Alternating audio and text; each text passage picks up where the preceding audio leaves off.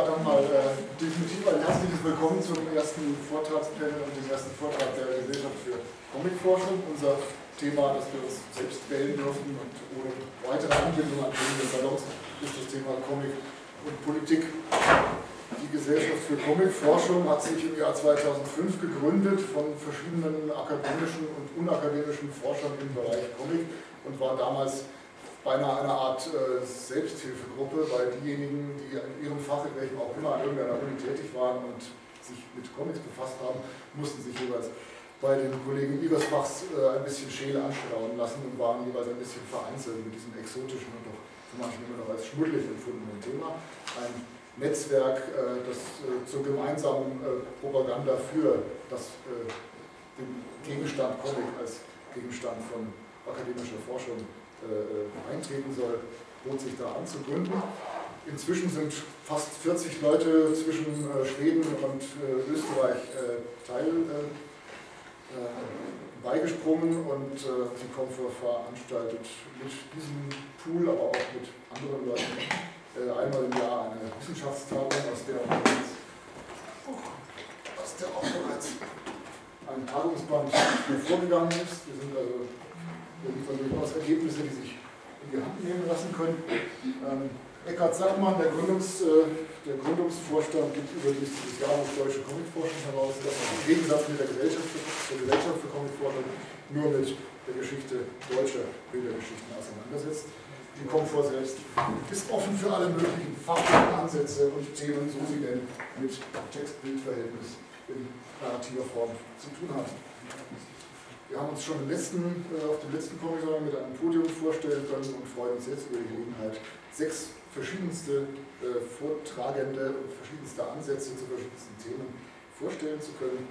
Der erste, den ich jetzt ans Mikro bitten möchte, ist der Kommunikationswissenschaftler Ralf Marland aus München. Er ist nicht nur Comicforscher, sondern auch ja, Hans Dampf in allen Gassen äh, der Szene. Er ist Comic-Veranstaltungsorganisator, hat in der Münchner Comic-Szene ein tief verwurzeltes Standing. Er ist auch selbst, äh, sagen wir mal, Underground-Zeichner, jetzt nicht mehr so wie früher, aber auch aktiv Comic-Schaffender.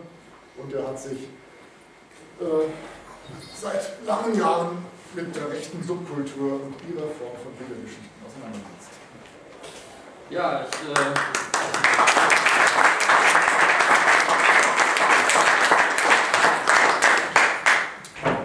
Fange dann auch äh, ohne Umschweife gleich mal an. Äh, wer Comicforschung betreibt, der stößt auf sehr viele Märchen, die innerhalb der Comic-Szene kursieren. Eines dieses Märchen äh, ist, dass es im Dritten Reich keine Comics gegeben hätte. Äh, von daher nur kurz äh, eine Zeitreise zurück, um hier auch zu zeigen, dass es diese Traditionen äh, gibt, bevor ich dann auf zeitgenössische Beispiele zu sprechen komme. Denn selbstverständlich gab es im Dritten Reich Comics und es gab selbstverständlich auch antisemitische Comics und es gab auch rassistische Comics. Wir haben draußen eine Ausstellung zum Thema Zeitungscomics. Auch diese Comics sind damals in den Zeitungen gelaufen. Hier aus das kleine Blatt, eine österreichische Zeitschrift, Zeitung dann die jüdische Brigade, ähm, ein Comic, äh, eine Comicfolge aus dem Schwarzen Chor, das war eine Zeitung äh, der SS. Äh, und hier nochmal aus der Stürmer, die wahrscheinlich als Zeitung eben auch sehr bekannt ist. Äh, eine Übernahme eines Comics aus Italien, sehr äh, rassistisch. Das heißt, ähm, wie gesagt, es gab das also damals schon auch. Das sind jetzt Bilder, die habe ich entnommen aus verschiedenen Jahrbüchern äh, der deutschen Comicforschung, wurde gerade auch schon vorgestellt. Wer sich also generell für diese Zeit auch interessiert, aber nicht nur, findet hier sehr viel Bildmaterial und sehr viel Hintergrundinformationen, kann man also sehr empfehlen. Wie gesagt, mein Thema heute ist aber eher die zeitgenössische Variante der antisemitischen, rassistischen, rechtsextremistischen Comics. Und als ich angefangen habe vor ein paar Jahren mit meiner Recherche, hieß es, dass es die äh, Comics gar nicht gäbe. Jetzt weiß ich nicht, wenn ich jetzt mal so ins Publikum reinfrage, wer kennt denn rechtsextremistische Comics? Ich sehe außer den Fachleuten äh, wirklich so niemand, was aber wahrscheinlich jeder kennt, ist die berühmt-berüchtigte Schulhof-CD, die die NPD immer wieder vor gewissen Wahlen und sonst äh, vor den Schulen verteilen. Da gibt es mittlerweile verschiedene Versionen. Die, hier, die ich hier vorstelle, lief äh, kurz vor der Bundestagswahl 2005, wurde die verbreitet. Und was dabei immer unter den äh, Tisch gefallen ist, das Booklet dazu war also ein Comic, äh, der auch ganz äh, bewusst und intelligent eingesetzt wird, um also die Schüler zu NPD zu bringen, zu locken. Ähm, man sagt ja immer, ähm, Rechtsrock wäre die Einstiegsdroge ähm, in rechtsextremes Gedankengut. Und wir werden dann nachher sehen, da werde ich auch nochmal drauf eingehen, dass dieses äh, Gedankengut äh, durch die Comics äh, eine sehr große Unterstützung erfährt. Also hier auch ein sehr großes Gefahrenpotenzial äh, darstellt. Äh, letztes Jahr verteilt wurde vor der Bundestagswahl Enten gegen Hühner. Hier geht es darum, äh, dass die Hühner als ähm, Flüchtlinge in das Land der Enten kommen. Sie übernehmen dort die Bildung, sie übernehmen die Medien, die Justiz. Sie sitzen auf dem Geld und sie kaufen sich die Politiker, die dann die Regierung äh, stellen. Das sind so äh, Punkte. Das Ganze korrespondiert mit der rechtsextremen Vorstellung einer Verschwörung des internationalen Judentums, was sich in dieser Kürzel SOC wiederfindet. SOC steht für Zionist Occupied Government und wir werden im Laufe äh, der nächsten halben Stunde noch mehrere Beispiele finden, wo sich diese Momente, diese Ansichten auch wiederum in Bildern und Comics wiederfinden. Ähm, der Comic ist letztes Jahr beworben worden von der NPD bzw. den jungen Nationaldemokraten, der Jugendorganisation der NPD, mit dem äh, Slogan im Donaldjahr 2009 zum 75. Geburtstag der berühmtesten Ente der Welt kommen auch die jungen Nationaldemokraten nicht an den Enten vorbei. Und wie das bei Propaganda so üblich ist, ein Teil ist wahr von diesem Satz, nämlich das 75-jährige Jubiläum von Donald, das war letztes Jahr. Ein Teil stimmt so nicht, nämlich dass der Entencomic der NPD etwas mit Donald zu tun hätte. Und ein Teil wurde schlicht weggelassen, nämlich dass dieser Comic auf einer Bildergeschichte aus England beruht, The Fable of the Ducks and the Hens. Äh, hier wurde ein Gedicht äh, bebildert, was sich inhaltsähnlich bis gleich eben auch in Enten gegen Hühner findet. Ein Gedicht von George Lincoln Rockwell, das ist, der hat in den äh, Ende 50er, Anfang 60er Jahre die American Nazi Party gegründet. Also es lässt sich hier auch eine direkte äh, Linie äh, zur amerikanischen Nazi-Party verfolgen und finden. Das wurde natürlich nicht gesagt. Äh, es gibt aber auch äh, viel, viel mehr andere Comics der NPD. Ich äh, zeige jetzt hier nochmal ein paar, die in der Zeitung gelaufen sind hier äh, in der Deutschen Stimme, das ist die Monatszeitung der NPD als Parteiorgan. Äh, die hatten Ende der 90er Jahre die äh, Comic-Folge Willi Widerstand dort drinnen, immer wieder als Strip, als Serie. Ich gehe jetzt nicht so auf die einzelnen Strips ein, weil wir leider nur äh, sehr wenig Zeit haben. Das heißt, ich kann das Ganze jetzt äh, nur anreißen. Ähm, hier etwas jüngeren Datum, 2007, gab es dann als Serie die Comic-Serie Al, äh, Alex. Aber wir finden solche Comics eben nicht nur in der deutschen Stimme jetzt, sondern zum Beispiel auch in der Junge Freiheit, die Wochenzeitung für Politik und Kultur, die landläufig ja als das Sprachrohr der neuen Rechten bezeichnet wird. Äh, die Comics in den Zeitungen der Parteien sind überwiegend eher harmlos, beziehungsweise sollen die Leser unterhalten und moralisch an die Partei und an die jeweilige Politik binden. Wesentlich anders sieht das aus äh, bei Comics aus den Fanzines. Fanzines, wer den Begriff noch nicht kennt, das sind die Magazine aus der Szene, für die Szene, also eher so für den inneren Bereich, für die Leute, die sich für ein besonderes Thema interessieren.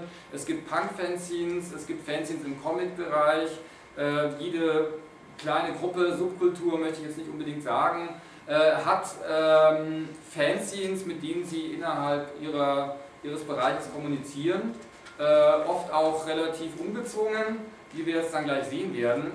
Äh, das Gefahrenpotenzial hier bei den Fanzines aus der rechtsextremen Szene besteht darin, dass hier viel direkter die rechtsextreme Ideologie transportiert wird und Feindbilder aufgebaut werden, ganz massiv, die dann oft auch äh, in einem mehr oder weniger Appell münden, dass man gegen Feinde auch Gewalt anwenden darf oder soll. Ich habe hier ein sehr frühes Beispiel aus einem äh, Skinhead-Fanzine von 1986 Äh, man sieht hier also ein Trinkgelade in einer Kneipe von Skinheads, die dann solche Trinkspiele betreiben. Wer dann verliert, kriegt einen Davidstern auf die Stirn gemalt.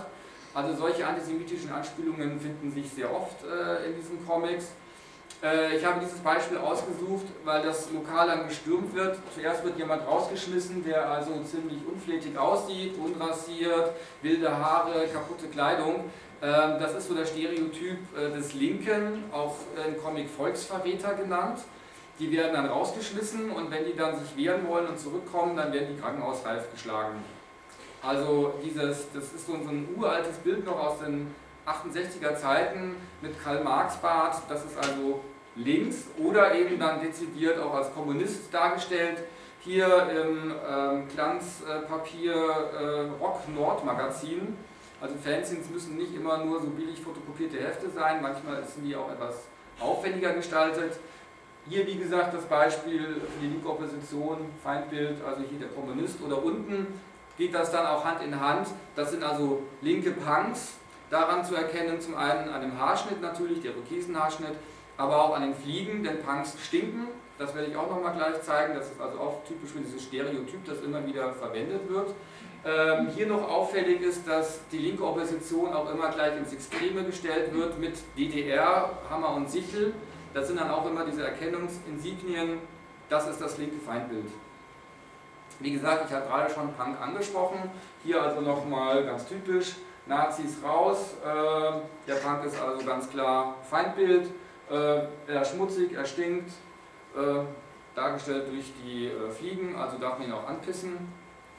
Oder in Verlängerung dazu noch, oder in, ja, also in Summe dann, sie nehmen auch Drogen hier, sie kiffen, sie pöbeln Leute an, sie belästigen Frauen und ganz klar dafür haben sie ans, verdient Stiefel ins Gesicht und Schläge.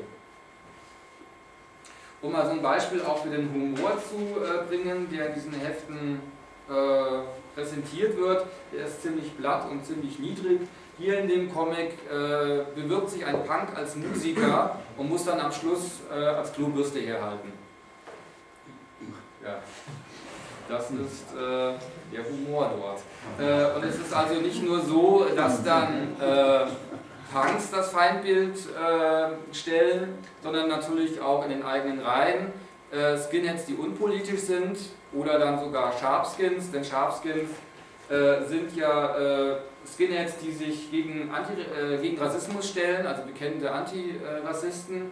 Und das ist natürlich mit der rechtsextremen Auffassung nicht vereinbar. Also hier dann auch sehr viele Comics. Ähm, wo dann eben auch äh, Gewalt angewandt wird gegen unpolitische Skins und eben Schafskins. Und wenn wir schon noch in den eigenen Reihen sind, äh, das Rock Nord Magazin, was ich eben da äh, vorgestellt hatte, ganz kurz, wurde von einem Thorsten Lemmer äh, herausgegeben. Ähm, Thorsten Lemmer, ähm, ups, war nicht so schnell.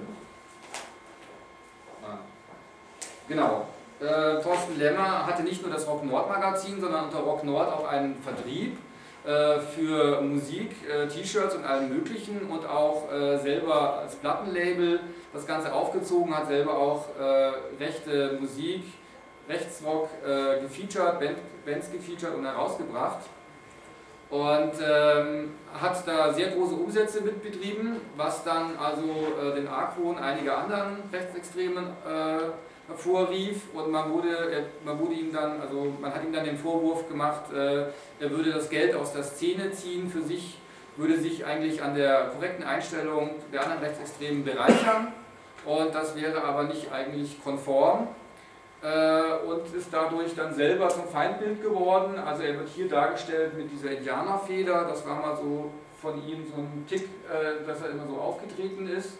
Da wird er also hier lächerlich gemacht im Skin der Lokalpatriot oder in Blood and Hannah. Vielleicht ist das Blood and Hannah für einige auch ein Begriff, weil es da einige sehr äh, gewalttätige Skinhead-Organisationen gibt, Blood and Hannah-Organisationen in verschiedenen Teilen von Deutschland auch, aber auch international.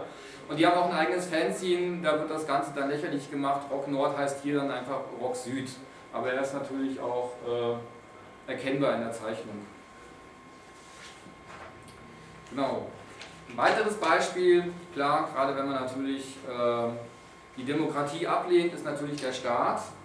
Ähm, das Feindbild wird hier in der Regel umgesetzt durch Vertreter des Staates, Staatsvertreter, Repräsentanten, wie zum Beispiel Politiker, Polizisten, Richter oder Beamte des Verfassungsschutzes. Hier ein Beispiel, hier geht es darum, ein Polizist soll ein äh, Skinhead-Konzert observieren, kleidet sich dann selber als Skinhead, geht in ein Türkenviertel, wird nicht erkannt, äh, dass, es, dass er eigentlich nur verkleidet ist, sondern er wird als echt empfunden und dann auch zusammengeprügelt. Und die Moral ist, Edge, das dir, geschieht dir recht, weil was machst du auch so ein Mist? Und er sagt dann auch, ja, sowas mache ich nie wieder. So. Ähm, ansonsten hier noch ein anderes Beispiel. Ähm, dass hier die Protagonisten clever und smart nachgezeichnet wurden, darauf gehe ich später nochmal ein, auf dieses Phänomen. Das habe ich äh, auch nochmal halt ausgesucht, weil man hier sieht, also der Verfassungsschutz bei einer Abhöraktion. Äh, als Scherz wird dann ähm, das Kabel an so einen Ghetto-Blaster angeschlossen und er kriegt also die volle Dröhnung und muss dann ins Krankenhaus. Auffällig ist, dass oben im obersten Bild links der Verfassungsschutz auf dem Schild auch ein Davidstern angebracht ist soll eben auch nochmal darauf hinweisen, alles klar, der Verfassungsschutz, SOC, ist also auch jüdisch unterlaufen. Ähm, genau. Feuerfrei, auch ein Skinhead-Fanzine. Wenn ich von Skinheads rede, das möchte ich äh, in diesem Zusammenhang möchte ich nochmal klarstellen, Skinheads sind nicht automatisch rechtsextrem. Es gibt äh, unpolitische Skinheads, Eu-Skinheads, es gibt Scharfskins, äh, die also auch ganz dezidiert gegen Rassismus auftreten. Es gibt linke Skinheads, ich verkürze das jetzt hier in diesem Vortrag und sage immer Skinheads, aber damit sind ganz explizit rechtsextremistische Skinheads gemeint oder Faschos-Skinheads. Äh, das nur, äh, um das vorauszuschicken, nicht, dass Sie den Eindruck haben, jeder Skinhead ist gleich ein Rechtsextremer. Das ist also nicht der Fall. Sondern das ist, Rechtsextreme sind ein Teil des Skinheads. Aber darf man nicht verallgemeinern. Mit dem Davidstern möchte ich auch gleich überleiten zum nächsten Feindbild. Das sind die Juden. Äh, ja, hier ein äh, Comic, wo man nicht viel zu sagen muss, also in klassischer Stürmer-Hetzkarikatur äh, dargestellt, ein Jude, große Nase, dick spitze Ohren, wird in einer Faust zerplatzt und es regnet Geld. Äh, an der Seite steht noch Zocks, das in Amerika die Zionisten, also hier auch wieder im Begleittext sozusagen der Verweis auf die angebliche jüdische äh, Weltverschwörung. Hier haben wir dann einen Comic, äh, der lief in Neue Deutsche Welle, auch so ein Hochglanzmusikmagazin. Äh, das war ein Fortsetzungscomic, also es bezieht sich nicht immer nur auf ein paar Seiten, sondern das ging sogar über mehrere Ausgaben. Die Geschichte der Olaf der Atlanta kommt also in biblischen Zeiten im heutigen Israel an und äh, stößt gerade auf den Kampf Goliath gegen David, wobei Goliath sich zurückzieht und dann Olaf anstelle von Goliath gegen David kämpft eigentlich keine Chance hat, aber da er weiß, dass er einem Jude gegenübersteht, lässt er eine Münze fallen, David bückt sich und ist damit, äh, gibt damit sich frei und äh, ähm, Olaf haut ihn dann mit einem Knüppel auf den Kopf. Also hier wird auch sehr viel äh, wieder mit den antisemitischen äh, Vorurteilen, Klischees und so weiter gespielt. Es ist auch so, dass es am Schluss heißt, also die, ähm, die Philister greifen dann die Juden daraufhin auch an und besiegen die äh, Juden. Und dann sagt der eine Jude zum anderen, Mensch, du wolltest doch über unsere glorreichen Siege ein Buch schreiben. Dann sagt der andere, ja, das mache ich auch, was soll's, eine Lüge ist ja nicht schlimm. Vom Humorverständnis her soll das natürlich heißen, die ganze Bibel oder das ganze Alte Testament ist natürlich eine Lüge, sofern es äh, irgendwie die Juden glorifiziert. Dieser Antisemitismus in diesen Comics geht bis hin äh, zur Holocaust-Leugnung. Ähm, hier ein Comic zum Zündelprozess. Zündel ist ein äh, sehr bekannter Revisionist in Kanada, äh, der also offen den Holocaust leugnet, was dort auch zu mehreren Prozessen geführt hat.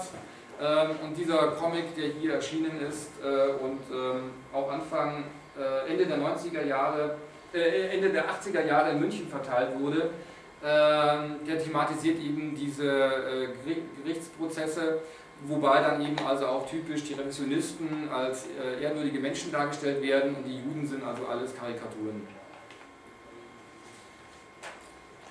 Noch einfacher natürlich als selber zu zeichnen ist, wenn man schon vorhandene Bilder einfach übernimmt. Auch hierzu ein paar Beispiele. Äh, wir haben hier rechts äh, eine Buchwerbeanzeige äh, von dem Verlag äh, von Herrn Dr. Gerhard Frey. Dr. Gerhard Frey war bis Anfang 2009 ähm, der Bundesvorsitzende der DVU, Deutschen Volksunion. Und er hat hier für sein revisionistisches Buch, das er in seinem, also nicht von ihm, aber in seinem Verlag verlegt wurde, hat er also ein Covermotiv von Wert War verwendet, das sinnigerweise also auch von Joe Kubert gezeichnet ist, der ja dann äh, den Comic-Leuten unter uns hier durch Rossel zum Beispiel auch bekannt ist. Ähm, er entging damals im Holocaust, wurde dann Comiczeichner. Äh, Wert War ist auch nochmal so eine ganz eigene Geschichte. Ähm, das heißt, das ist ein ganz eigenes Genre aus Amerika, Kriegscomics. Äh, dort gibt es sehr viel solche sehr äh, sensationslüsternen Covermotive, die dann natürlich auch gerne genutzt werden. Hier ein anderes Beispiel, äh, das Feuerkreuz ist ein äh, Fanzine des, äh, der Ku Klux Klan Gruppe in Berlin und für die ist es natürlich auch äh, ein Fressen, wenn es Comics gibt mit Ku Klux Klan, wie hier Batman, dann können sie einfach die Bilder eins zu eins übernehmen und tun halt dann einfach Batman wegretuschieren. Äh, sehr beliebt sind natürlich Krieger, äh, Conan zum Beispiel, ähm, aber äh, auch Kriegerinnen. Das bedeutet, das, was ich Ihnen jetzt hier alles erzähle, bezieht sich jetzt nicht nur auf Männer, sondern es gibt ja auch äh, rechtsextreme Skinhead-Frauen, Weenies genannt oder Skin-Girls, die ebenfalls Fanzines herausgeben. Oben haben wir eine Anzeige für das Weenie-Magazin Spaß und Freude mit Red Sonja und unten haben wir also eine Anzeige für ein Weenie-Fanzine, also wie gesagt von Skinhead-Frauen herausgegeben, äh, Volkstreue mit äh, einer Abwandlung von AXA. Und hier nochmal äh, Conan als übernommen als Cover für Rechtsrock, eine Rechtsrock-CD. Und hier dann äh, Bilder, die übernommen worden sind aus Rudi. Rudi ist ein Szenencomic ursprünglich aus Stuttgart. Ähm, Rudi ist eigentlich äh, unpolitisch bis links tendierend heißt, hat Freunde in allen Szenen, äh, Gruftis, Hardrocker, äh, unpolitische Skins, alles mögliche, Wafer äh, und tritt aber auch immer dezidiert gegen äh, rechtsgerichtete äh, Skinheads äh, auf, die, denen er natürlich im Alltag begegnet, die dann so aussehen wie hier einfach halt dann abgemalt äh, ist aber selbst den Rechten dann, obwohl er ja politisch eine andere Meinung hat, so sympathisch, dass sie ihn einfach zu eines von ihren gleichen machen. Das heißt, die haben dann so einen Aufkleber gebastelt, schlag die Linken, wo ihr sie trefft. Das heißt, damit möchte ich gleich zum nächsten Thema äh, überwechseln. Was nicht passt, wird passend gemacht. Bekannte Comicfiguren braun angemalt. Superman. Äh, bietet sich natürlich an, groß, kräftig, arisches Aussehen, klar die Haare stören, die werden einfach wegrasiert. Da haben wir ihn hier also, äh, da haben wir ihn also einfach mal als T-Shirt-Motiv der Gruppe No Remorse, Keep It White, also No Remorse ohne Gnade. Äh, eine ziemlich äh, krasse äh, Rechtsrockband auch. Äh, man sieht Superman hier ebenso als äh, weißer Riese, als Skinhead äh, wie er hier vorne also farbige und wahrscheinlich Juden und so weiter also vor sich her treibt. Das ganze Motiv dann auch hier auf einem Videomagazin, also die Kommunikationsmittel sind nicht auf Fanzines äh, reduziert, sondern die haben dann auch Videomagazine, die sie einander austauschen. Hier nochmal Superman, äh, zum einen bei der Pfalzfront, da ist es ja so, man erkennt, dass das von Superman abgemalt ist, äh, weil Superman hat ja Shorts. Und das heißt, er hat dann also im Schritt auch so gewisse Linien, die ja dann die, das Ende der Shorts darstellen. Und diese Linien haben die dabei gelassen, weil sie sich eben mit Anatomie und so weiter nicht auskennen. Und daran kann man das erkennen, diese ganzen Linien, das sind eigentlich ursprünglich die Shorts. Die sie vergessen haben wegzuretuschieren. Oder dann eben direkt Skinhead, Superman oder Super Skin und in dem Comic, äh, in dem Heft selber sieht man dann auch ein paar Bilder, wo dann ein Skinhead als Superman quasi dann durch die äh, Häuserfluchten fliegen fliegt. Asterix ist natürlich auch sehr beliebt bei den Rechten. Äh, klar, weil natürlich in Asterix dieses Moment drinnen ist, dass sich eine Minderheit äh, zu verteidigen hat, äh, sich unter Druck sieht und sich verteidigt gegen eine Übermacht. Das ist natürlich ein Motiv, äh, was Rechte sehr oft auch äh, verspüren. Also gerade Rechtsextreme identifizieren sich oder definieren sich gerade durch ihre Feinde Also nicht durch eigene Werte, sondern durch die Abgrenzung gegenüber anderen.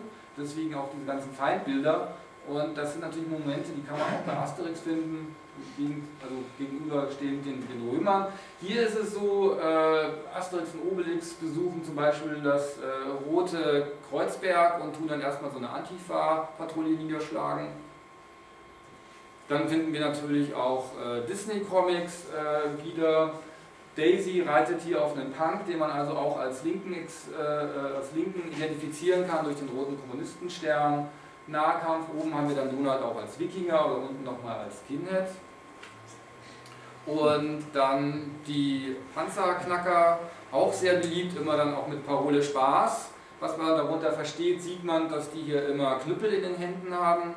Also auch wieder immer die Aufforderung, das auch einzusetzen. Äh, wahrscheinlich auch sehr beliebt, weil die Panzerknacker immer in Gruppen auftreten. Und bei Skinheads kennt man das ja auch, dass man eigentlich auch immer in Gruppen säuft, in Gruppen dann irgendwie Gewalt anwendet und so weiter. Das lässt sich jetzt hier noch endlos weiterführen. Äh, andere sehr beliebte Figuren sind die Simpsons, Garfield, das geht bis zu Biene Maya. ja, auch Manga-Figuren sind mittlerweile präsent. Äh, was mir dabei zu denken gibt, ist, äh, oder was ich auch einwerfen möchte in die Diskussion, dass man sieht, ähm, die Comics, die wir so landläufig äh, gerne mögen und lesen, werden auch von Rechtsextremen gerne gelesen. Äh, das zeigt auch nochmal, Rechtsextreme sind irgendwie nicht Außerirdische oder stehen außerhalb der Gesellschaft, sondern die leben mit uns, in uns, da gibt es auch Verbindungen. Also das muss man auch immer bedenken. Das sind nicht die Rechtsextremen, sondern man muss da, glaube ich, ein ganz anderes äh, Bild von ihnen sich auf den äh, Schirm äh, holen. Genau. Also das gilt dann natürlich auch gerade, wenn man äh, sich überlegt, wie man eben gegen Rechtsextremismus vorgeht oder wie man dann mit den einzelnen Personen umgeht. Das waren jetzt alles Beispiele aus Deutschland. Äh, es gibt natürlich noch äh, sehr viel mehr rechtsextremistische Comics im Ausland. Hier nochmal ein Beispiel, äh, aus, das lässt sich herunterladen vom Internet, von der Internetseite der NSDAP-AO, Gary Laux. Ähm, daran möchte ich auch zeigen, dass diese Verbote im Grunde nicht sehr viel bringen, denn alles, was im Internet ist, auf Servern im Ausland, das lässt sich einfach herunterladen. Äh, ich denke, ein Verbot ist vielleicht ein Mittel, aber es ist nicht äh, das letzte und ist auch nur äh, möglicherweise auch nur irgendwie so ein Alibi-Mittel, um zu zeigen, dass man ja was tut. wesentlich wichtiger wäre ähm, Aufklärung über Rechtsextremismus und die Leute eigentlich gegen diese Ideologien zu wappnen. Das lässt sich eben mit solchen Beispielen dann sehr leicht plausibel machen, denn wie gesagt, das lässt sich alles im Internet runterladen. Ebenfalls im Internet runterladen lassen sich Comics äh, der American Nazi Party. Ich habe vorhin den Gründer schon benannt, der das mit seinem Gedicht quasi den Inhalt vorgegeben hat für den Comic der NPD.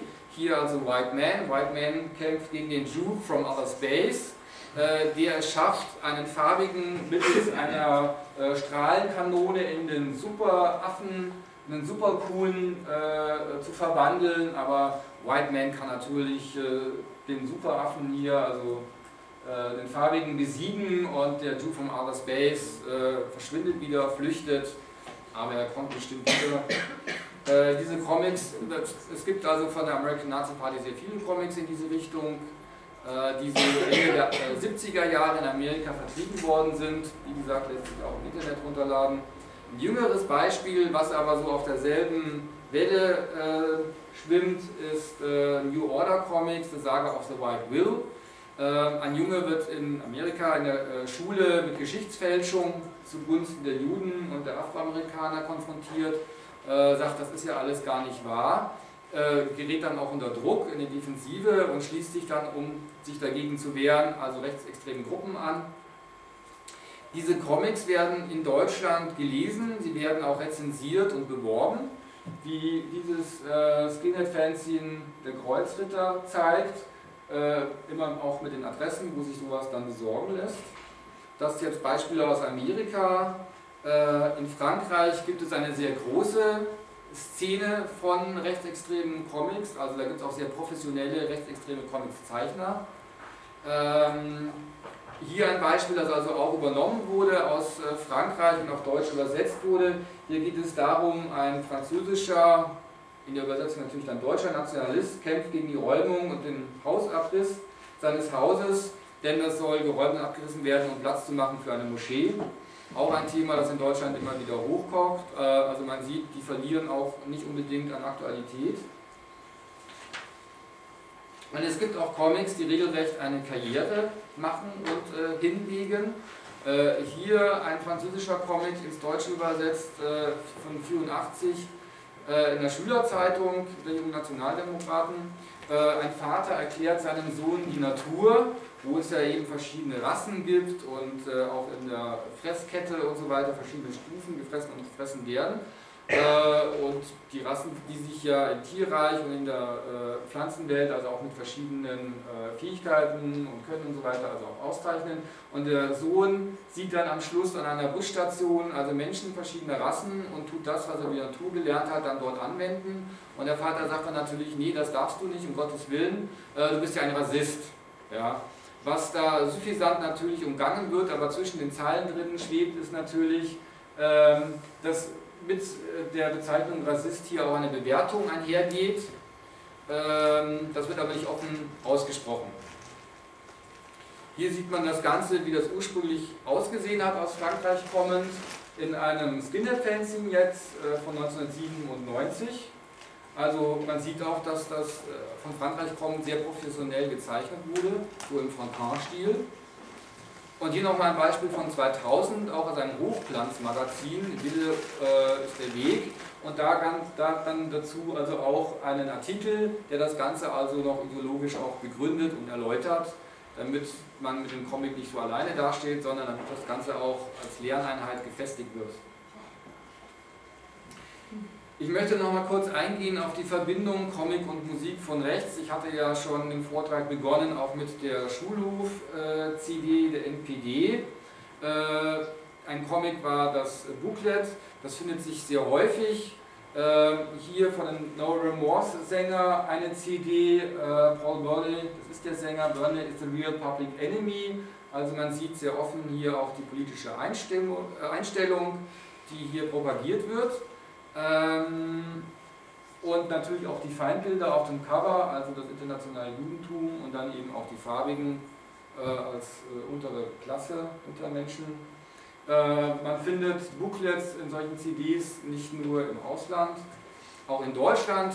Hier eine CD der Gruppe Staatsfeind, äh, wo dann also der Rechtsextreme erklärt, warum er nur Staatsfeind Nummer 2 sein möchte, weil die Nummer 1, das wäre mir viel zu viel Stress da kriegt er viel zu viel Publicity. Aber die Positionierung ist natürlich damit gegeben.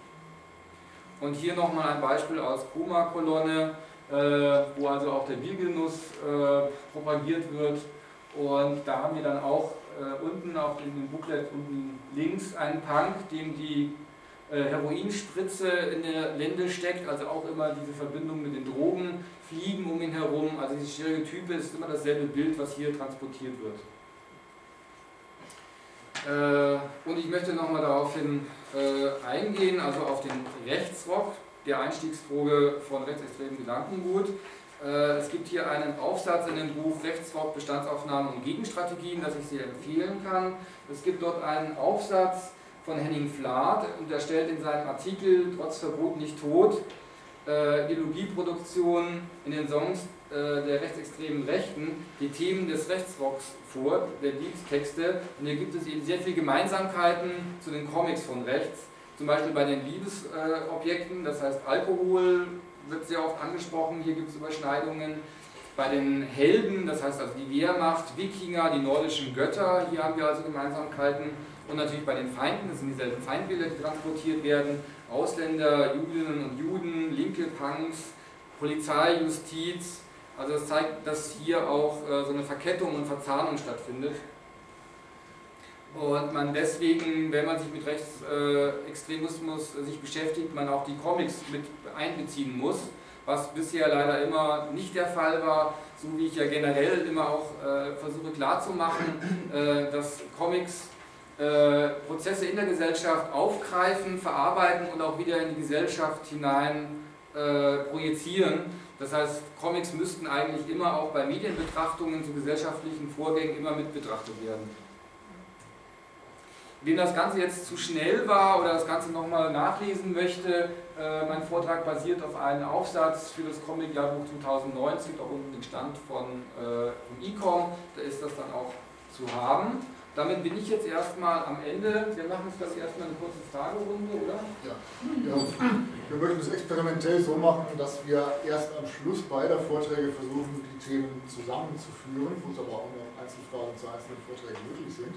Aber für das erste Fragebedürfnis und auch vielleicht für Leute, die die Zeit brauchen, um zu gehen oder zu kommen, können wir jetzt schon mal fünf Minuten einräumen für Fragen, die sich direkt ziehen, auf ziehen. Jo. Und zwar ähm, verändert sich ja die rechte Szene ganz doll. Ja. Also diese Skinhead-Sachen und so, das ist ja irgendwie gar nicht mehr das, was da gerade, das ist ja eher out. Und ich wollte wissen, ob der Comic sich auch verändert. Ob du weißt, ob es da neue Sachen gibt, neue Zeichner. Mhm. Und ob die Comic-Szene wächst ja in Deutschland auch und ob die auch im rechten Bereich wächst. Ja. Ähm, also generell ist es so, wie gesagt, als ich angefangen habe mit der Recherche für meinen Aufsatz, äh, bin ich überall auf äh, Unverständnis gestoßen, Comics und Rechts gibt es gar nicht. Also alles, was ich jetzt gezeigt habe, war zwar da, aber es hieß immer, das gibt es gar nicht. So, man muss den Leuten immer erst die Augen öffnen. Äh, ich konnte das jetzt nicht systematisch auswerten. Das mhm. heißt, ich bin in die Archive gegangen, ich musste mir dann selber eben raussuchen, was finde ich. Und das ist jetzt so der erste Stichprobe sozusagen, die aber schon ziemlich alarmierend ist. Ja. Äh, Im Grunde bräuchte es jetzt ein Forschungsprojekt, das hier andockt äh, und sagt, alles klar, wir machen das jetzt mal systematisch, analysieren das, wann ist wo, wie, was erschienen, äh, mit welcher Ausrichtung und äh, dann könnte man solche Daten erheben äh, und dazu Aussagen treffen. Ja. Also das Was, ist einfach noch nicht klar. Genau. Was man natürlich sagen kann, das ist wie im linken Spektrum auch, dass es immer wieder diesen Boden gibt von Comicfiguren. Äh, ich hatte ja schon Superman gezeigt, der ist im linken Spektrum zum Beispiel gar nicht vertreten, aber die Simpsons zum Beispiel werden genauso auch von unpolitischen Skinheads oder Punks, genauso aber auch von linken Gruppen äh, als Sympathieträger eingesetzt.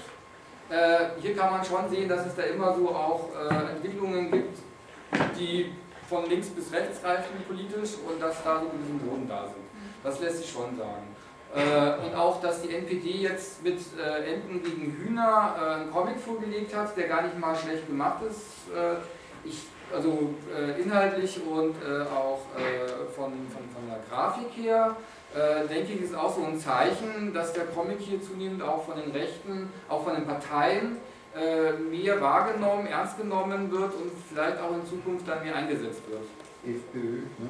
Die FPÖ in Österreich zum Beispiel, es gibt ja noch einen Vortrag am Sonntag vom Kollege Harald Havas, der dann äh, auf Österreich zu sprechen kommt, wo die FPÖ eben dann auch ganz gezielt Comics einsetzt. Äh, der Herr Strache äh, lässt sich ja auch im äh, Internet auf seiner Seite als Superman gerne in solchen Comicstrips äh, gegen politische Gegner darstellen. Ähm, also hier haben wir das auch äh, ganz eklatant. Ähm, ja, da ist auch eine, eine Entwicklung da. Jo zum Thema äh, abgekupferte Comicfiguren, sind da schon Künstler oder Verlage rechtlich gegen vorgegangen? Kann man das überhaupt? Also wenn ich mir so vorstelle, wenn, wenn ich jetzt eine, eine Comicfigur auf den Markt bringen würde und die auch ähm, eine, eine, indirekte politische Aussage oder auch sehr speziell unpolitisch wäre und ich würde sie dann auf einmal auf einem speziell rechten Blatt sehen, würde sich da der Magen umdrehen. Geht sowas überhaupt? Also es ist so, ich kenne das aus dem linken Bereich, wo Verlage gegen Publikationen vorgegangen sind weil dort die Daltons zum Beispiel als Punker dargestellt worden sind oder so. Äh, aus dem rechten Bereich ist mir nichts bekannt, was aber wahrscheinlich auch einfach äh, damit zu tun hat, dass die nicht wahrgenommen worden sind. Also selbst in den Archiven, die das horten und auswerten, wenn man dann nachgefragt hat, mittlerweile hat sich das gebessert, äh, weil ich vor Ort war äh, und ihnen das dann auch gezeigt habe, äh, das hat sich jetzt schon gebessert bei denen, aber da hieß das auch immer, das gibt es gar nicht. Das haben wir nicht, kennen wir nicht. Und wenn man ihnen dann sagt, aber schau mal in dem Heft, schau mal in dem, ach ja, stimmt, und Mensch, da habe ich ja auch was gesehen, da muss immer erst so ein Stein ins Rollen gebracht werden. Äh, und wenn das die Gruppen schon nicht wissen, wie sollen das die Verlage wissen? Äh, und wo kein Kläger, da kein Richter. Also ich denke, das ist untergegangen. Es ist auch die Frage, inwiefern die Verlage Interesse haben, hier vorzugehen, weil sie natürlich dann auch die rechte Szene aufwerten die kommen ja dann in die Presse, die kommen dann ins äh, Licht der Öffentlichkeit und äh, für die ist das natürlich auch eine Aufwertung von denen, wir werden ernst genommen. Ja. Wir sind jetzt in den Schlagzeilen, schaut mal, dann können sie natürlich auch als äh, Opfer, gegen, äh, Opfer gegenüber der Gesellschaft generieren. Ui, wir kleine Gruppe werden jetzt angezeigt, das war doch nur lustig. Alles immer so ein zweischneidiges Schwert. Wenn gegen die linken Karikaturen von den Verlagen vorgegangen worden ist. Da muss doch ein Ergebnis herausgekommen sein, das dann genauso für die Rechten zuständig ist. Äh, in der Regel hat man sich dann außergerichtlich geeinigt. Also in denen dann die linken Gruppen Einsicht äh, gelobt haben und äh, dann die Verlage gesagt haben, okay, wir sehen dann von einer Weiterverfolgung bis zum bitteren Ende ab. Also zumindest in den Fällen, die jetzt mir so bekannt sind. Äh, andere Fälle betreffen dann nicht die Gruppen, die das direkt produziert haben, sondern ein Beispiel wäre jetzt Asterix das Atomkraftwerk, was als Comic in den 80er Jahren sehr populär war bei den Anti-AKW-Gruppen. Äh, wer das dann zum Beispiel über Comicsuchlisten und so weiter angeboten hat, da kam es zu Prozessen. Das lief dann eben über Urheberschutzrechtsverletzungen und da dann, mussten dann diejenigen, die das angeboten haben, mehrere tausend D-Mark damals noch bezahlen gibt es nicht auch einen gewissen Einschüchterungsvorgang, ähm, dass eben Verlage sich nicht so trauen, bei den Rechten ähm, dort anzuklagen, weil sie Angst vor Repressalien haben?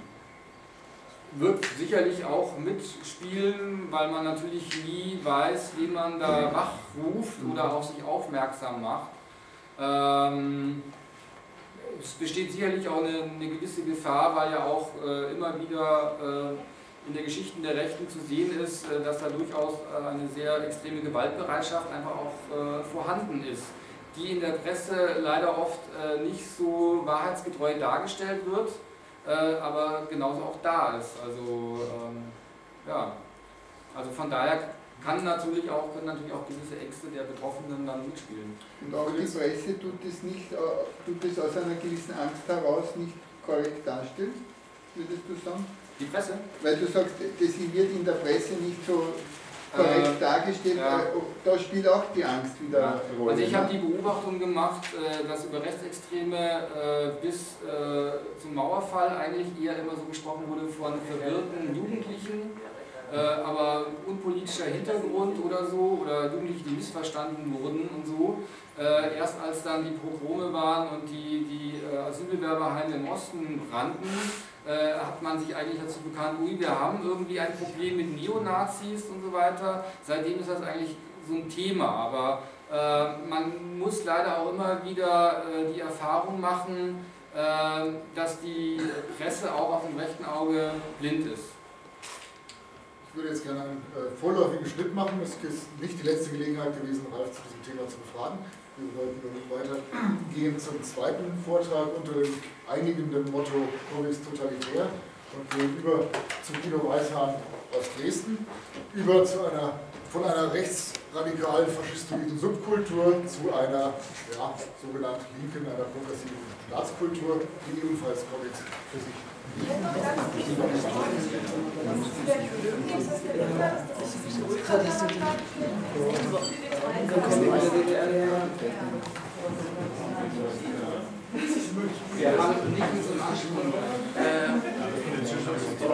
ich probiere die Texte dann nicht lesen können, ich zeige wirklich nur Bilder. Okay? Dann stelle ich den Referenten noch kurz vor. Guido Weißhahn aus Dresden ist studierter Psychologe und macht beruflich gar nichts mit Comics, sondern er ist aktiver Psychotherapeut in Dresden. Und äh, hat mir also eindrücklich gesagt, Comics nur über die Hobbyschiene, aber die Hobbyschiene geht bei ihm immerhin so weit, dass er sich noch schlechter als Verleger auf irgendwann schlägt und äh, alte DDR-Comic-Strips in Buchform äh, wohlfallen herausbringt. Holzhof Verlag Dresden. Ja, danke für die nette offizielle Werbung noch rein. Freue mich, dass so viele da sind bei einem Thema, das jetzt äh, immer weniger aktuell ist natürlich, weil wir haben immerhin 20 Jahre nach dem Mauerfall oder politischen Wende und da rückt so relativ gesehen auch die DDR-Comic-Geschichte schrumpft so ein bisschen zusammen. Äh, insofern freue ich mich, also wie gesagt, dass so viele da sind und werde Ihnen heute einen kleinen Einblick über ein ganz spezielles Thema geben, mit dem wir es dort als Comicleser zu tun hatten, nämlich ähm, den politischen Comics. Sie sehen hier Geballte Faust und Rotes Herz, das sind so zwei typische äh, Titel von äh, politisch intendierten Comics, die ich nachher auch noch etwas äh, an, in größerer Form zeigen werde. Hier auf der Startseite gezeichnet von dem hochtalentierten Görlitzer Künstler Günter Hein. Ein Auszug aus äh, dem Comic Die geballte Faust aus der Kinderzeitschrift Frösi von 1983. Der Herr dort links, der dort vorweg marschiert, das ist Ernst Thälmann, ein in der DDR zur Heldenfigur stilisierter kommunistischer Parteifunktionär, der 1944 in Katze-Buchenwald ermordet wurde. Er wird hier dargestellt auf einer Kundgebung der Kommunistischen Partei in Halle an der Saale 1925. Da war Friedrich Ebert verstorben vorher ähm, und äh, jetzt soll der Reichstag mal gewählt werden, der Reichspräsident. Und ähm, Thema machte der Wahlkampf für die KPD. Ganz oft hatten diese Comics also ganz realen Bezug zu historischen Gegebenheiten. Das erstmal zur Einstimmung. Ich möchte Ihnen also in der folgenden halben Stunde zeigen, in welchem Spannungsfeld sich die Ausdrucksform Comic in der DDR wiederfand. Einem Spannungsfeld, das sich zwischen ähm, totaler Ablehnung als bürgerliches, gar reaktionäres Medium mit Verdummungsgefahr einerseits und als brauchbares Mittel zur Vermittlung politisch bildender und ideologisch erziehender Inhalte andererseits abstecken lässt. Und in diesem Spannungsfeld muss man fast sagen, trotz seiner Existenz sind eine ganze Reihe lesbarer und wiederlesbarer Comics entstanden, von denen wir heute allerdings nicht so viel sehen. Lassen jetzt kurz die historische Ausgangslage betrachten. Nach Ende des Zweiten Weltkrieges finden wir ein geteiltes Deutschland vor mit gemeinsamer Comic-Tradition. Haben wir gestern auch schon bei Eckhard Sackmann was darüber gehört, die vor allem auf die Münchner Neuropider und andere Bilderbögen des vorausgegangenen Jahrhunderts und die Bildgeschichten aus den Satirezeitschriften der Jahrhundertwende zurückgeht, Simplicissimus, Fliegende Blätter und so weiter. Aber bereits kurz nach der Staatengründung 1949 teilt sich dann die Geschichte während nämlich die inzwischen heftig weiterentwickelten amerikanischen Comichefte und Zeitungstrips mit den GIs kommend die BRD erobern, bleiben die wenigen im Osten in Tageszeitungen und Wochenzeitschriften erschienenen Strips der Tradition gereimter Unterzeilen oder textfreier Slapstick-Episoden weitgehend verhaftet oder wurden aus Frankreich, Dänemark oder Polen importiert. Comics selbst erschienen in den wenigen bereits vorhandenen Kinderzeitschriften, wie der ABC-Zeitung links oder der Schulpost, die gab es beide schon ab 46 waren die ersten derartigen Presseerzeugnisse äh, im sowjetischen Sektor. Und die sahen meist so aus, die Comics. Links sehen wir einen Einseiter von Egon Straßburger und Horst von Möllendorf. Rechts von Albert Schäfer-Ast, beides Künstler, die auch äh, zu Vorkriegszeiten schon ähm, in Deutschland aktiv waren. Die einzige Zeitschrift, die sich bereits zu Beginn der 50er Jahre Comics mit deutlich ideologischem Anstrich leistet, ist der junge Pionier, zeige ich Ihnen hier mal, herausgegeben von der FDJ, Freie Deutsche Jugend, das war die Jugendorganisation der SED, der regierenden Staatspartei. Ähm, die war äußerlich den SED-Zeitungen jener Zeit sehr angelehnt, erschien einmal in der Woche und hatte als Zielgruppe so die 9- bis 14-jährigen Jungen und Mädchen. Und hinten drauf finden wir dann einen kleinen Comic, meist, also eigentlich immer gezeichnet in den ersten Jahren von Richard Hambach. Der war damals Anfang 30, war gelernter Dekorateur und Pressezeichner und äh, zeichnete hier in dieser Zeitung also abgeschlossene Strips, meist aus dem Pionierleben oder mit Bezug auf die politische Lage damals. Ähm, hier sehen wir unter der Überschrift Wer sind unsere Freunde? Äh, eine Gegenüberstellung links von GIs, die ähm, in der BRD Umsiedler aus ihren Lagern vertreiben, um dort Kasernen zu errichten. Und rechts Sowjetsoldaten, die fröhlich beim Aufbau der DDR helfen. Ja, hier ähm, berichtet Orje stolz vom Bauplatz Ostberlin, das sich auf die Weltfestspiele der Jugend im Sommer 1951 vorbereitet. Dieses, diese Comics haben also üblicherweise einen Bezug, wie ich schon sagte, zum Pionierleben und eine ganz klare Moral. Besser ist es, wenn du ein guter Pionier bist und deinen sozialistischen Auftrag erfüllst. Ich sage gleich noch, worin der bestand. Allerdings waren sie visuell doch recht attraktiv für jene Zeit, ähm, durch Hamburgs Strich und das Handlettering und sie brachten nicht zuletzt durch ihre Regelmäßigkeit gerade diesen Künstler in die erste Reihe der DDR-Comicmacher. Insgesamt waren es aber zu wenige und zu versteckte Sachen, als dass ähm, das Medium im öffentlichen Bewusstsein in der DDR Anfang der 50er Jahre eine große Rolle spielen konnte. Dann gab es zwei Ereignisse, die das ändern sollten, nämlich einerseits den Volksaufstand vom 17. Juni 1953, nach dessen Niederschlagung äh, unter Einsatz sowjetischer Panzer sich die SED zur Zulassung von Zuckerbrot in Form von unterhaltenden Zeitschriften für ein erwachsenes Publikum entschloss. die enthielten dann auch tatsächlich Bildgeschichten, die auf Erwachsene zielten, wie zum Beispiel hier aus dem Magazin. Ähm, die Geschichte war Puta die Geierkralle, eine sehr satirische Western-Parodie auf die politischen Verhältnisse in der BRD unter Konrad Adenauer, den man ja auch so in der Figur erkennen kann, gezeichnet geschrieben von Herbert Reschke. Dann gab es eine Zeitung, die hieß die Wochenpost. Die hatte eine Kinderseite, die zehn Jahre lang teilweise recht schöne Comics für Kinder bringen sollte und auch für die erwachsenen Leser was hatte, nämlich den Astronauten Karl Gabel, der in den Weltraum fuhr und äh, von Erich Schmidt erfunden und gezeichnet wurde. Erich Schmidt war einer der bedeutendsten Pressezeichner jener Zeit im Osten und muss sich vorstellen, wer in Berlin in der Presse arbeitete, der hatte natürlich Zugang zur Tagespresse äh, der WRD und äh, zu dem Zeitpunkt lief eine Knatterton in Quick schon seit sechs Jahren man sieht ganz deutlich, dass Erich Schmidt dort äh, sich angelehnt hat im Erzählen und auch ähm, im Humor. Man sieht hier immer mal so kleine Zusätze, äh, Einschübe, Gabe zitiert aus dem Busch oder hier kocht über mit einem kleinen Signum drin. Also wir das auch von Nick Knatterton kennen. Also da hatten wir einmal den Volksaufstand und zweitens natürlich in jener Zeit die Schundliteraturdebatte von 1954, 55, die aufgrund der offenen Grenzen auch in der DDR sehr vehement geführt wurde. Und zwar sowohl auf den Leserbriefseiten der Presse als auch in der offiziellen Gesetzgebung, die in der Verordnung zum Schutze der Jugend vom 15. September 1955 den Besitz und die Verbreitung von Schund- und Schmutzliteratur, damit waren auch Comics westlicher Machart gemeint, unter Strafe stellte. Ein singuläres Ereignis von Tragweite dürfte die Konzeption für eine sozialistische Comic-Heftserie gewesen sein, die der Schriftsteller Ludwig Renn bereits 1954 per Brief an den Generalsekretär des Deutschen Schriftstellerverbands schickte und in der es unter anderem heißt, es ist bekannt, welche große Bedeutung die sogenannten Comics haben. 1954. Sie zu bekämpfen ist eine wichtige Aufgabe, bei der man aber durch Verbote weniger erreichen durfte, als durch die Herstellung äußerlich ähnlicher, inhaltlich aber ganz anderer Erzeugnisse, die ich Bildgeschichten nennen will. Schrieb Ludwig Renn in diesem einen Brief. Und tatsächlich sollte dieser Begriff Bildgeschichte Eingang in den offiziellen Sprachgebrauch in der DDR finden, wenn es eigentlich um Comics ging. So, was Renn mit inhaltlich anders vermutlich meinte, war, was der DDR-Journalist und Verlagsleiter Rudi Kobanetz 1983 über die Aufgabe der Kinderzeitschriften in der DDR im Allgemeinen schrieb. Ich zitiere mal, sie sollen mithelfen, die Ziele der Pionierorganisation immer wieder bekannt zu machen, sozialistische Ideen und Werte zu verbreiten. Kurz darauf heißt es, sie sind ein wesentliches Mittel, politisch und organisatorisch auf das Leben der Kinder bestimmend einzuwirken.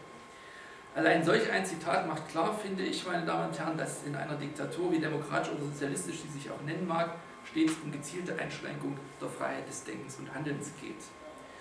Und der Wertekanon, den die Kinderzeitschriften und damit auch die dort enthaltenen Comics, von denen wir dann noch einige sehen werden, verbreiten sollten, leitet sich direkt aus der ideologischen Doktrin der regierenden SED ab und umfasst neben äh, wünschenswerten humanistischen Tugenden wie Fleiß, Strebsamkeit, Gemeinsinn und Hilfsbereitschaft auch uneingeschränkte Liebe zur Sowjetunion als Mutterland des Kommunismus und Befreier von den Nazis, Hass auf die als überlebt dargestellte kapitalistische Gesellschaftsordnung, Liebe und Treue zur Heimat DDR, die man gegen den zum Kriegstreiber hochstilisierten Feind zur Not auch mit der Waffe zu verteidigen bereit wäre.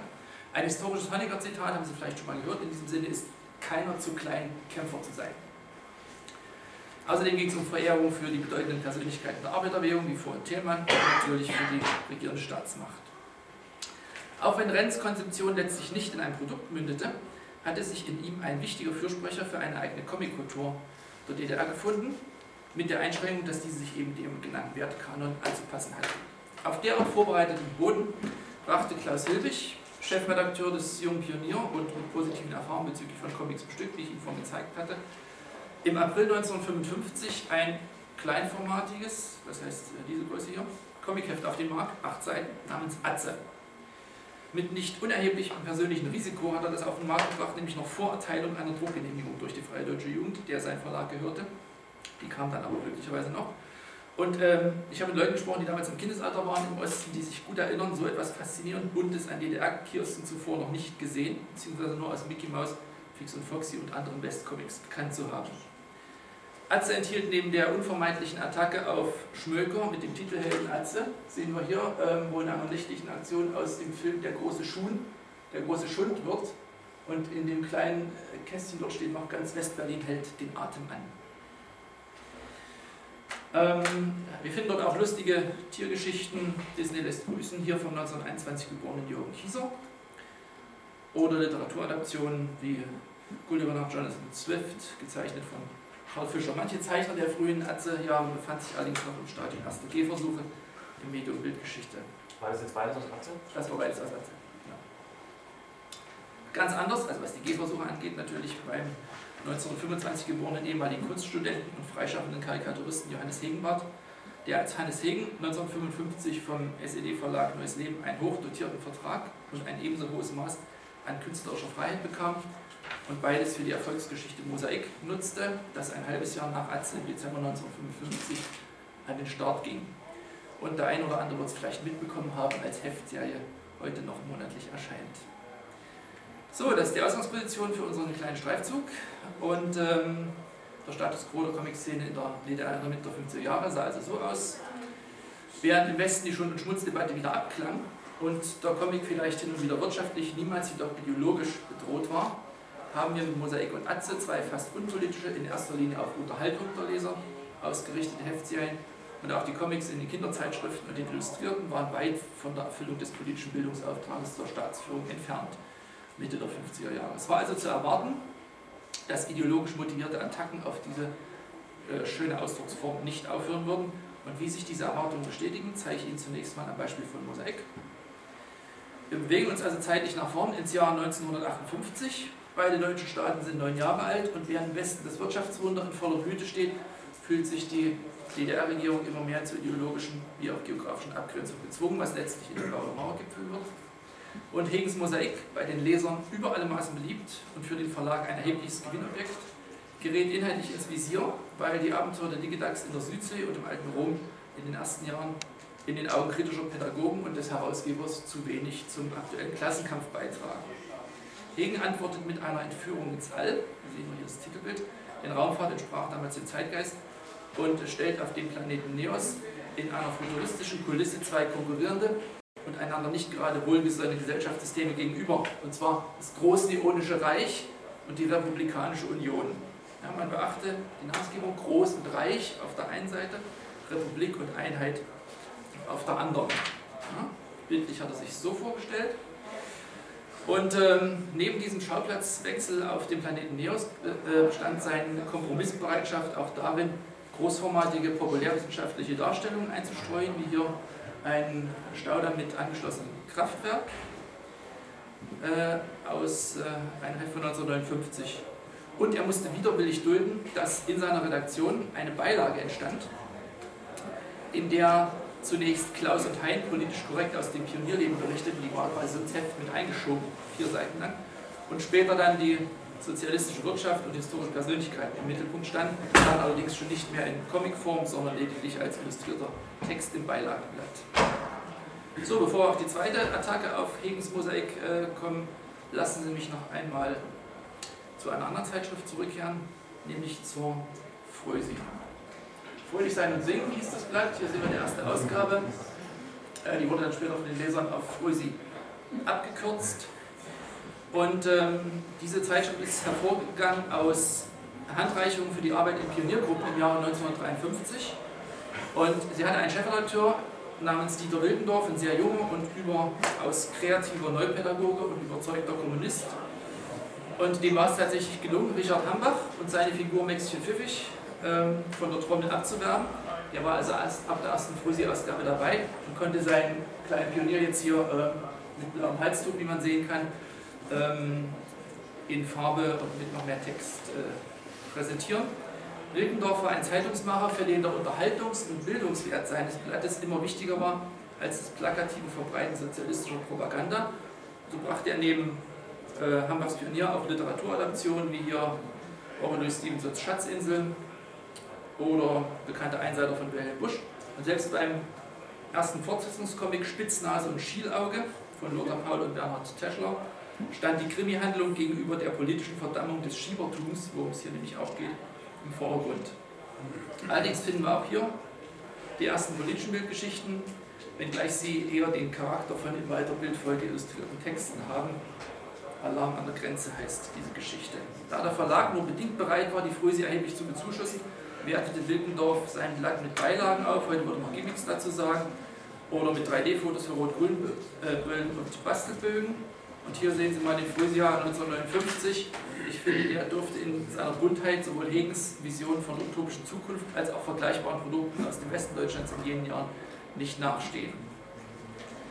Ein Jahr nach dem ersten gescheiterten Versuch, Hannes Hegen und sein äh, Mosaik mit den inzwischen sehr populären Digidax auf die Linie des Verlags zu bringen, beauftragte man also den nun Kinderzeitschriften-Experten Dieter Wilkendorf ein Konzept für ein deutlich verändertes, 14-tägig alternierend zur Fröse erscheinendes Mosaik vorzulegen, wie der Verleger äh, Mark Lehmstedt aus Leipzig aus Archivmaterialien im Bundesarchiv ermittelt hat. Darin sollten die Digidax nur noch sieben Seiten Platz bekommen, angereichert mit Geschichten aus dem Pionierleben so la Richard Hambachs Sachen, die wir vorhin aus der Trommel gesehen haben, sowie Comics nach historischen Stoffen und ähnlichen Dingen.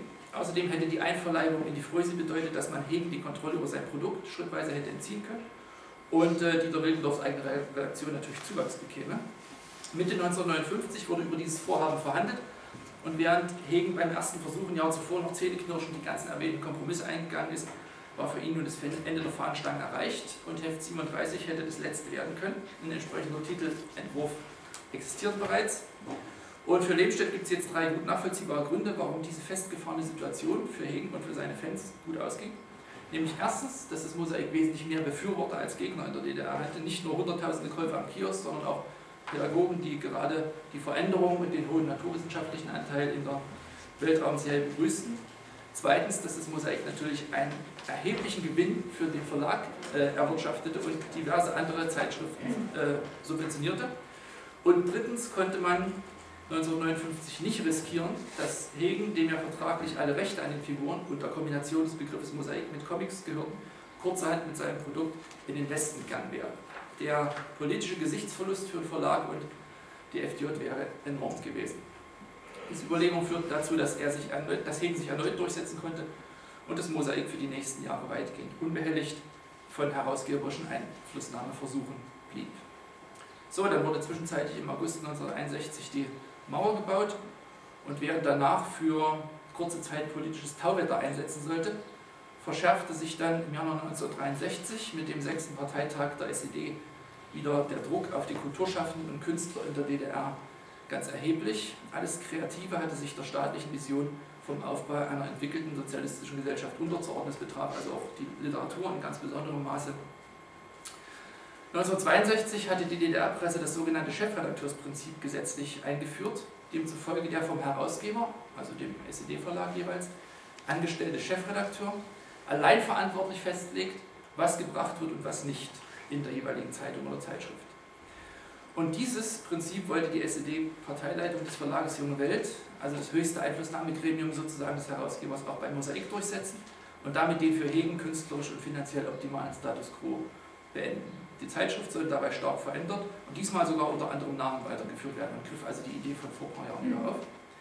Als Chefredakteur war jemand vorgesehen, der vor zwei Jahren verstorben ist, nämlich der Pädagoge und überzeugte Bildgeschichten-Fan Wolfgang Altenburger. Sehr wichtiger Name in der DDR-Comic-Szene, der steckt irgendwie hinter gefühlt 80 Prozent allem, was dort an Comics erschienen ist, jenseits von Mosaik.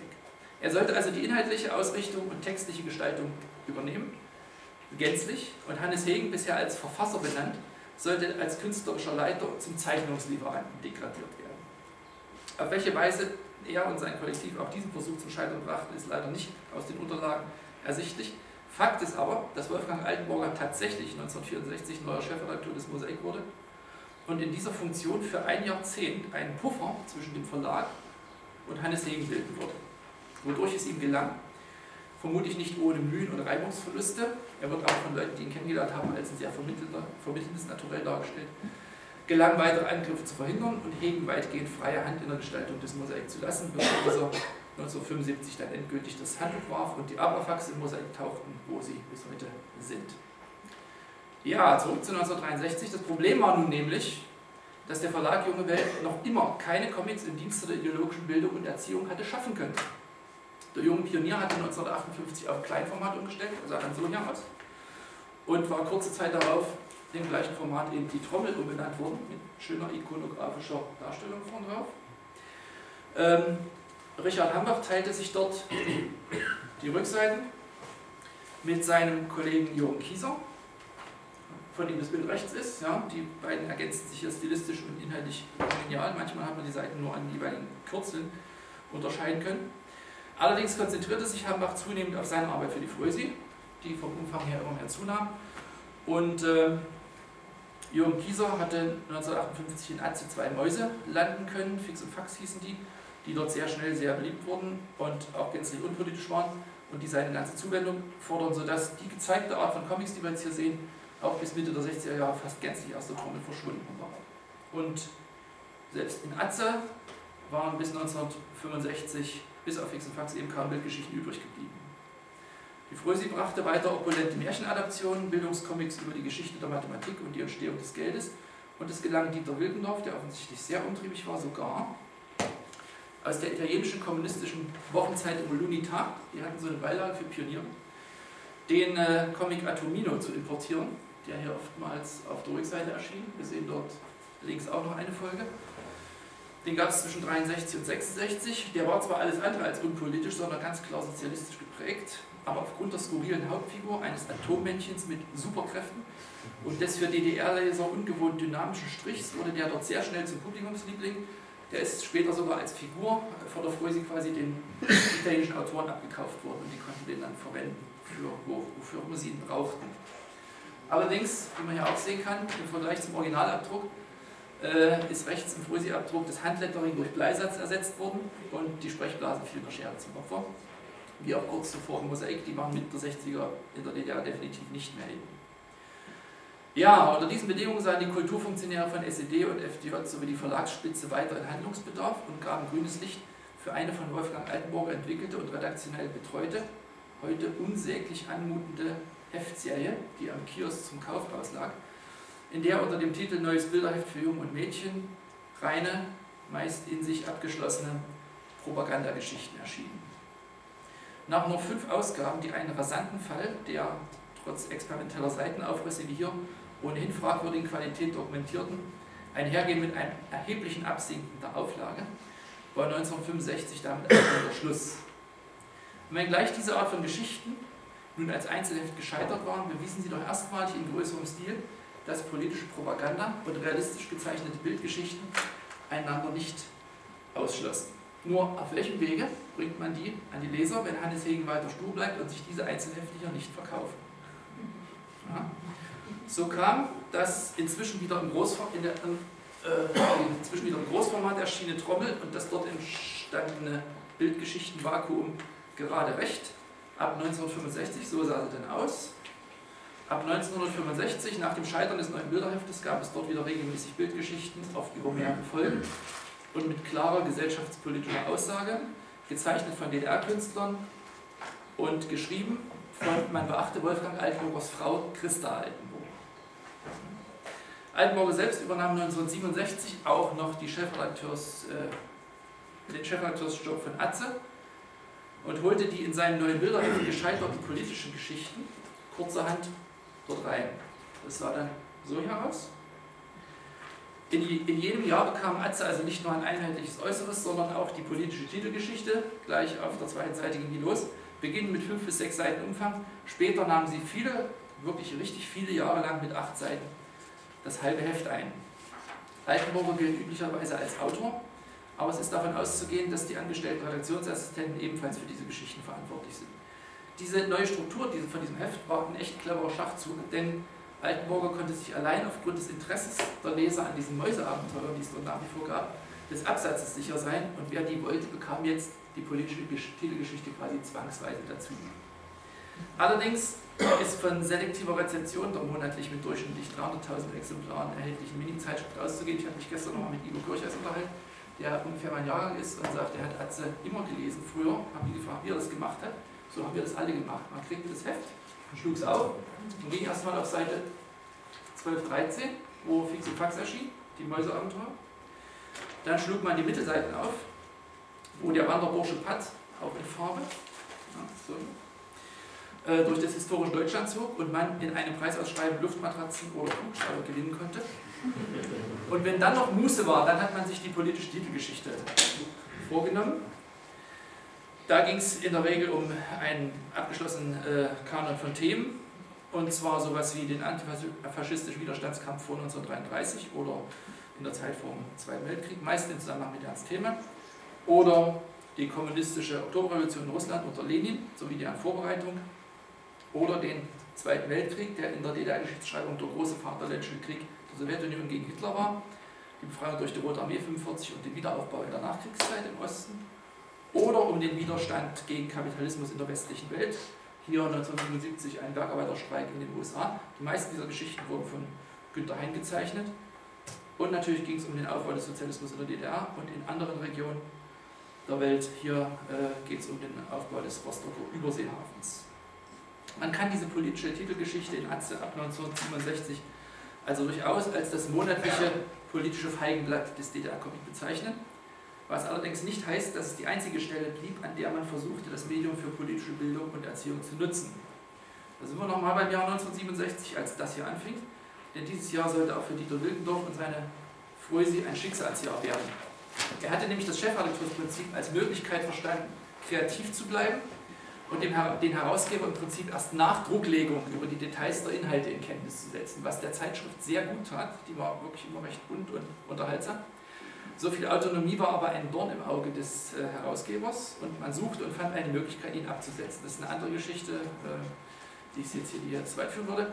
Und setzte als Chefredakteur, als neuen ab 1968, eine linientreue, aber bis dato völlig pressefremde, pressefremde politische Hardlinerin ein die die Kinderzeitschrift in den folgenden Jahren erheblich ideologielastiger werden ließ, was sich am eindrucksvollsten an einem Comicbeispiel demonstrieren lässt. Das ist die erste Seite. Ähm, und der Krimi- und Hörspielautor Hans Pfeiffer, zu der Zeit sehr populär, hat in den 60er Jahren eine Hörspielreihe für Kinder entwickelt um den Detektiv Dick Dixon. Die lief bei uns im Radio. Ähm, und 1968 äh, wollte er die gemeinsam mit dem Zeichner Jürgen Günther als humoristische Comics für die Fröse umsetzen, mit ganz deutlichen Anleihen bei Nick Natterton, wie man hier sieht. Ja, das fängt schon damit an, dass Figuren am Anfang vorgestellt werden und auch der Humor der Geschichte ist da ganz deutlich angelegt. Ähm, der ist zwar auf drei Seiten angelegt, die erste Folge, und die fertigen Seiten gingen also in den Verlag und wurden dort ohne Wissen der Künstler zerlegt und redaktionell aufgepoppt. Und zwar zum Beispiel durch Zwischentexte. In der vorletzten Sprechblase heißt es noch im Originaltext des Autors, nach einem kurzen Verhör überzeugt er sich von der Harmlosigkeit der Witwe Pudding. Sie besteht die strenge Prüfung des unbetroffenen Meisters und wird seine Assistentin. In der nächsten Sprechblase geht es weiter. Bereits heute setzt die Polizei in den USA gegen Bürgerrechtskämpfer und Streikende das Reizgas Mace ein. Das stammt nicht vom gleichen Autor, kann man sich wahrscheinlich vorstellen. Das war noch harmlos, denn auf den nächsten Seiten wurden dann hinter die Bilder großformatige, plakative äh, amerikanische Motive äh, platziert, unter anderem Soldaten, die bedrohlich vor einem afroamerikanischen Jungen aufgereiht sind, hier äh, auf der rechten Seite, bis hin zu Manhattans Straßenschluchten. Auch die Zwischentexte setzen sich dann auf die gezeigte Art fort. Pfeiffer und Günther waren verständlicherweise entsetzt. Der Autor arbeitete nie wieder für die Frösi und der Zeichner stellte seinen Dienst für das, seinen Dienst für das Blatt mehrere Jahre nahezu komplett ein. Erst 1974 gelingt durch eine gezielte Intrige aus der Redaktion wieder eine andere Geschichte, die Absetzung der ungeliebten Chefredakteurin und mit der Übernahme des Postens durch Winfried Weidner, der bis dahin Chefredakteur der Trommel war, sinkt die Ideologielastigkeit des Blattes zum Glück wieder. Förderlich ist allerdings auch das politische Klima, das nach dem Tod des stalinistischen Staatschefs Walter Ulbricht und dem Machtantritt von Erich Honecker für kurze Zeit ideologische Lockerung versprach 1974. Also neue, unterhaltsame und unpolitische Comics einheimischer Künstler bekommen in der Frühsiedlung mehr Raum links Ott und Alwin von Jürgen Günther, rechts Captain Lütt von Horst Radisch und wie man sehen kann, sind auch die Sprechblasen wieder da. Der Weggang des alten Chefredakteurs der Trommel bringt auch dort nachhaltige Veränderungen mit sich, denn sein Nachfolger, der junge Redakteur und Journalist Axel Hempe, der dort seit 1965 tätig ist, versteht ähnlich wie Wildendorf, zwei, Jahre, zwei Jahrzehnte zuvor bei der Früsi, seinen Job darin, die Leser nicht nur politisch zu bilden, sondern auch zu unterhalten. Er hatte bereits in den Jahren zuvor dafür gesorgt, dass die Comic-Rubrik durch eine Kooperation mit dem ungarischen Künstleragenten und Comicautor Tibor Horvath aufgelockert wurde, von dem man in Ungarn gezeichnete Comics lizenzierte, meist zu Adaptionen von äh, Abenteuerliteratur. Und als er 1978 ja, äh, eine Verlagerung der Druckerei notwendig wurde für die Trommel, gab es einen erneuten Formatwechsel und Hempel erkämpfte vier weitere Seiten für sein Blatt und reservierte darin auf der Seite 14 über zehn Jahre lang eine volle Farbseite ausschließlich für Bildgeschichten. Ja. Das heißt, die Trommel, die ein Jahrzehnt vorher noch äh, die Speerspitze der politischen Comics darstellte, wird damit zum ernstzunehmenden Objekt für Fans und Sammler von Bildgeschichten jenseits von Mosaik. Nicht zuletzt durch die Übernahme von solchen äh, Importen wie der Graf von Monte Cristo, hier gezeichnet von Paul Kurschmauersch. Ähm, ich muss mich für die schlechte Qualität entschuldigen, dieses Zeug ist so groß, das habe ich nicht auf den Scanner bekommen, das musste die Digicam tun. Hier haben wir die geheimnisvolle Insel nach Jules Verne, dann Dorothy im Zauberland. Es gab davon eine russische Adaption, deswegen steht dort oben drüber nach Alexander Volkov. Gemeint ist natürlich in dem Fall ganz klar bei Dorothy nach Frank Elbams Wizard of Oz, gezeichnet vom ungarischen Trickfilmer Attila Dargay. Ähm, Hempel hatte auch Einheimischzeichner am Blatt. Hier lässt er den Künstler Heinz-Helge Schulze den Science-Fiction-Roman Plutonien illustrieren. Dann haben wir noch die Alltagsgeschichten der Schüler Rolf und Robert. Auch hier mit satirischen Untertönen und in erstaunlich realitätsnahen Bildern zeigt Rainer Schwalbe, der es gezeichnet hat, dort so den Prenzlauer Berg mit den doch recht heruntergekommenen äh, Altbauten. Und äh, in der Geschichte geht es darum, dass man in der DDR durchaus äh, bei dem Versuch, ähm, eine offene Gaststätte zu finden, sehr viel Durst kriegen konnte oder dann eben vom kriegscremigen Kellner an der Tür abgewiesen wurde. Mitte der 70er Jahre wurden auch die Kinderseiten von Illustrierten wieder zunehmend mit Comics bestückt, meist auf Initiative von Wolfgang Altenburger und von dem getextet. Darunter auch einige, deren politisch bildender Auftrag zwar unverhohlen präsentiert wird, deren Zeichnungen aber durch einen neuen Stamm von Zeichnern stärker von der Realität abstrahiert und unterhaltsamer sind, als man das aus Atze gewohnt war. Hier Detlef Schülers Adaption der Karl-Stöckner-Saga und hier Bernd Günthers Nacherzählung des Lebens von Jenny Marx, der Frau von Karl Marx. Also, der damit erreichte Status Mitte der 70er Jahre sollte sich für den Rest der DDR-Zeit halten. Das Mosaik, inzwischen mit den Aberpraxen, bleibt weitgehend ideologiefrei. Atze übernimmt die politisch erziehende Rolle mit der monatlichen Titelgeschichte, während die ideologische Funktion der Trommel als Pionierzeitschrift dort nicht auf die Comics durchschlägt. Zum Glück. Lediglich die Frösi wird in den 80er Jahren noch einmal ganz verstärkt zum Träger opulenter Politcomics, getextet vom Gesellschaftswissenschaftler, was hieß Professor für Marxismus-Leninismus, namens Jürgen Polzi und vermutlich auch von diesem initiiert. Ähm, die haben auch richtig viel Format bekommen, diese Geschichten. Äh, da haben wir sowas wie hier Der Weg zu Thälmann, Zeichnung wiederum von Günter Hein oder auf die Entwicklung des Kalibergbaus im Harzvorland. Bilder von Karl Fischer mit deutlich ausgereifterem Strich als 30 Jahre zuvor noch bei Gulliver, den wir vorhin gesehen hatten. Und dann die beiden Geschichten, die dem Beitrag den Titel gegeben haben. Hier das Rote Herz und die geballte Faust über die Arbeiterbewegung der 20er und 30er Jahre. Da stammten auch die beiden Bilder vom ersten Mal daraus. Eine sehr einschneidende Szene, denn äh, es gab äh, eine gemeinsame Auflösung dieser Versammlung damals und dabei starb Fritz Weineck, ein 27-jähriger äh, Trompeter, den wir hier sehen, und das führte dann zu einer weiteren Heldenverehrung in der DDR und das zum Lied von all unseren Kameraden, der kleinen Trompeter und so weiter. Vielleicht wird sich der ein oder andere erinnern. Damit schließt sich der Kreis zum Anfang dieses kleinen Streifzugs und ich möchte noch ganz kurz in den letzten Minuten ein kleines Fazit ziehen. Nämlich, Comics waren in der offiziellen Kultur- bzw. Medienlandschaft der DDR eher geduldet als erwünscht. Zur Duldung trug auch bei, dass sozialistisch erziehende und politisch bildende Inhalte transportiert wurden. Das Verhältnis am Gesamtaufkommen der Bildgeschichten in der DDR von diesen klar ideologisch orientierten Comics dürfte sich zwischen 30 und 50 Prozent bewegt haben. Es ist mir noch nicht gelungen, es äh, ganz genau zu beziffern. Das ist doch eine etwas größere Aktion. Ja, dieses Verhältnis zwischen staatlich geforderten, rein unterhaltenen Comics innerhalb einer Zeitschrift hing nicht nur vom politischen Klima, sondern in gleichem Maße von der Selbstzensur des verantwortlichen Chefredakteurs ab. Deswegen habe ich zwischendurch nochmal die handelnden Personen mit eingeführt, ange, also benannt, von denen es tatsächlich nur vielleicht äh, zwei Hände voll maximal.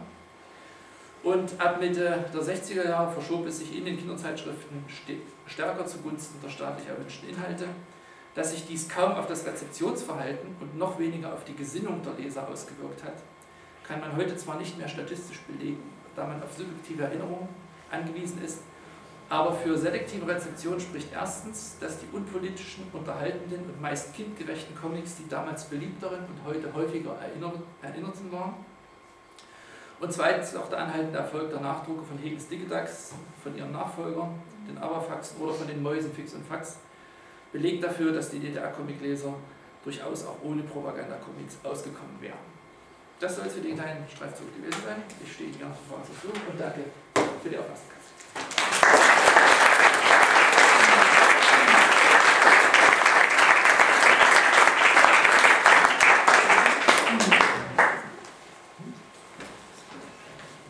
Ich hätte eine kleine Zwar gab es einen Austausch zwischen ähm, den oder ähnliche Phänomene und ähnliche Entwicklungen in den anderen sozialistischen Staaten und zum DDR. Gab es Interaktionen? Ähm, also, erstens, die Comic-Szene war in Tschechien, in Polen, in Ungarn wesentlich größer. Es ist wesentlich mehr produziert worden, teilweise qualitativ ganz hochwertiges Zeug. Und bis auf die Sachen aus Ungarn, von denen ich ein paar gezeigt habe, ist in der DDR nahezu nichts angekommen. Ähm, andererseits war es so, dass ähm, einiges äh, von den DDR-Künstlern produzierte tatsächlich auch exportiert wurde, nach, zum Beispiel nach Tschechien Zeitschriften, nach Finnland, da ist schon was nachgewiesen worden. Aber das sind eher Zufallsfunde, also nicht irgendwie in großem Stil. Die Redaktion der Kinderzeitschriften haben sich gegenseitig besucht. Schwere Alkoholexzesse am Balaton und so, was die Antwort berichtet von den ehemaligen Redakteuren. Äh, aber da ging es, äh, also haben die Comics wirklich noch eine ganz untergeordnete Rolle gespielt bei solchen bei Austausch. Kann äh, der Direktvergleich zwischen DDR-Comics und Comics aus den sozialistischen Bruderstaaten eine Art deutschen Sonderweg, was die Sprechblasenfeindlichkeit angeht, aufzeigen? Oder waren Ostcomics generell eher auf narrative Texte ohne Sprechblasen äh, ja, ich glaube, das ist ein eher für DDR-typisches Phänomen gewesen, was mit dieser politischen Einflussnahme zusammenhängt. Dazu kam noch, dass Hannes Hegen, ähm, der mit Sprechblasen in Mosaik angefangen hat, äh, das als, als stilistisches Mittel überhaupt nicht mochte. Die waren ihm im Bild immer im Weg. Und als er dann quasi irgendwann 61 oder 62 dann auch noch das gestrichen hat, ne, da gab es dann für andere auch keine Veranlassung mehr damit zu arbeiten. Ja, eine Frage, die sich an beide vortragen möchte. Vielen Dank erstmal für die schöne Darstellung. Ähm, eine Frage, die jetzt eher ein bisschen auf die Wirkung zielt. Sie haben es eben schon mal ein bisschen angesprochen. Äh, Comics sind Ausdruck von der Kultur, wirken aber auch auf wieder zurück. Ähm, mich würde jetzt interessieren, gab es eine Wirkung? Sie haben es jetzt eben schon mal kurz erwähnt. Äh, wenn es keine gäbe, bräuchten wir uns um die rechten Comics äh, nicht so viel Gedanken machen. Also das ist ja so ein bisschen mit drin. Und also das sind so zwei Teilfragen und dann noch eine, äh, die sich jetzt ähm, ja, auf die gegenwärtige Comickultur bezieht. Also sagen wir jetzt gerade mal diese Superhelden-Comics, die ja in vieler Hinsicht so eine etwas unterkomplexe Problemlösungsstrategie oft anempfehlen. Ja, mit Gewalt, aber selbst bei Asterix sehen wir das, ja, da wird auch einer verklopft, wenn es um äh, Fragen geht, die, die beantwortet werden müssen, ne, so X Land und dann wird einmal hergenommen. Ja, das sind ja auch so, naja, das sind so, so prototypische Sachen. Gibt es da irgendwelche Erkenntnisse, wie bewerten Sie das?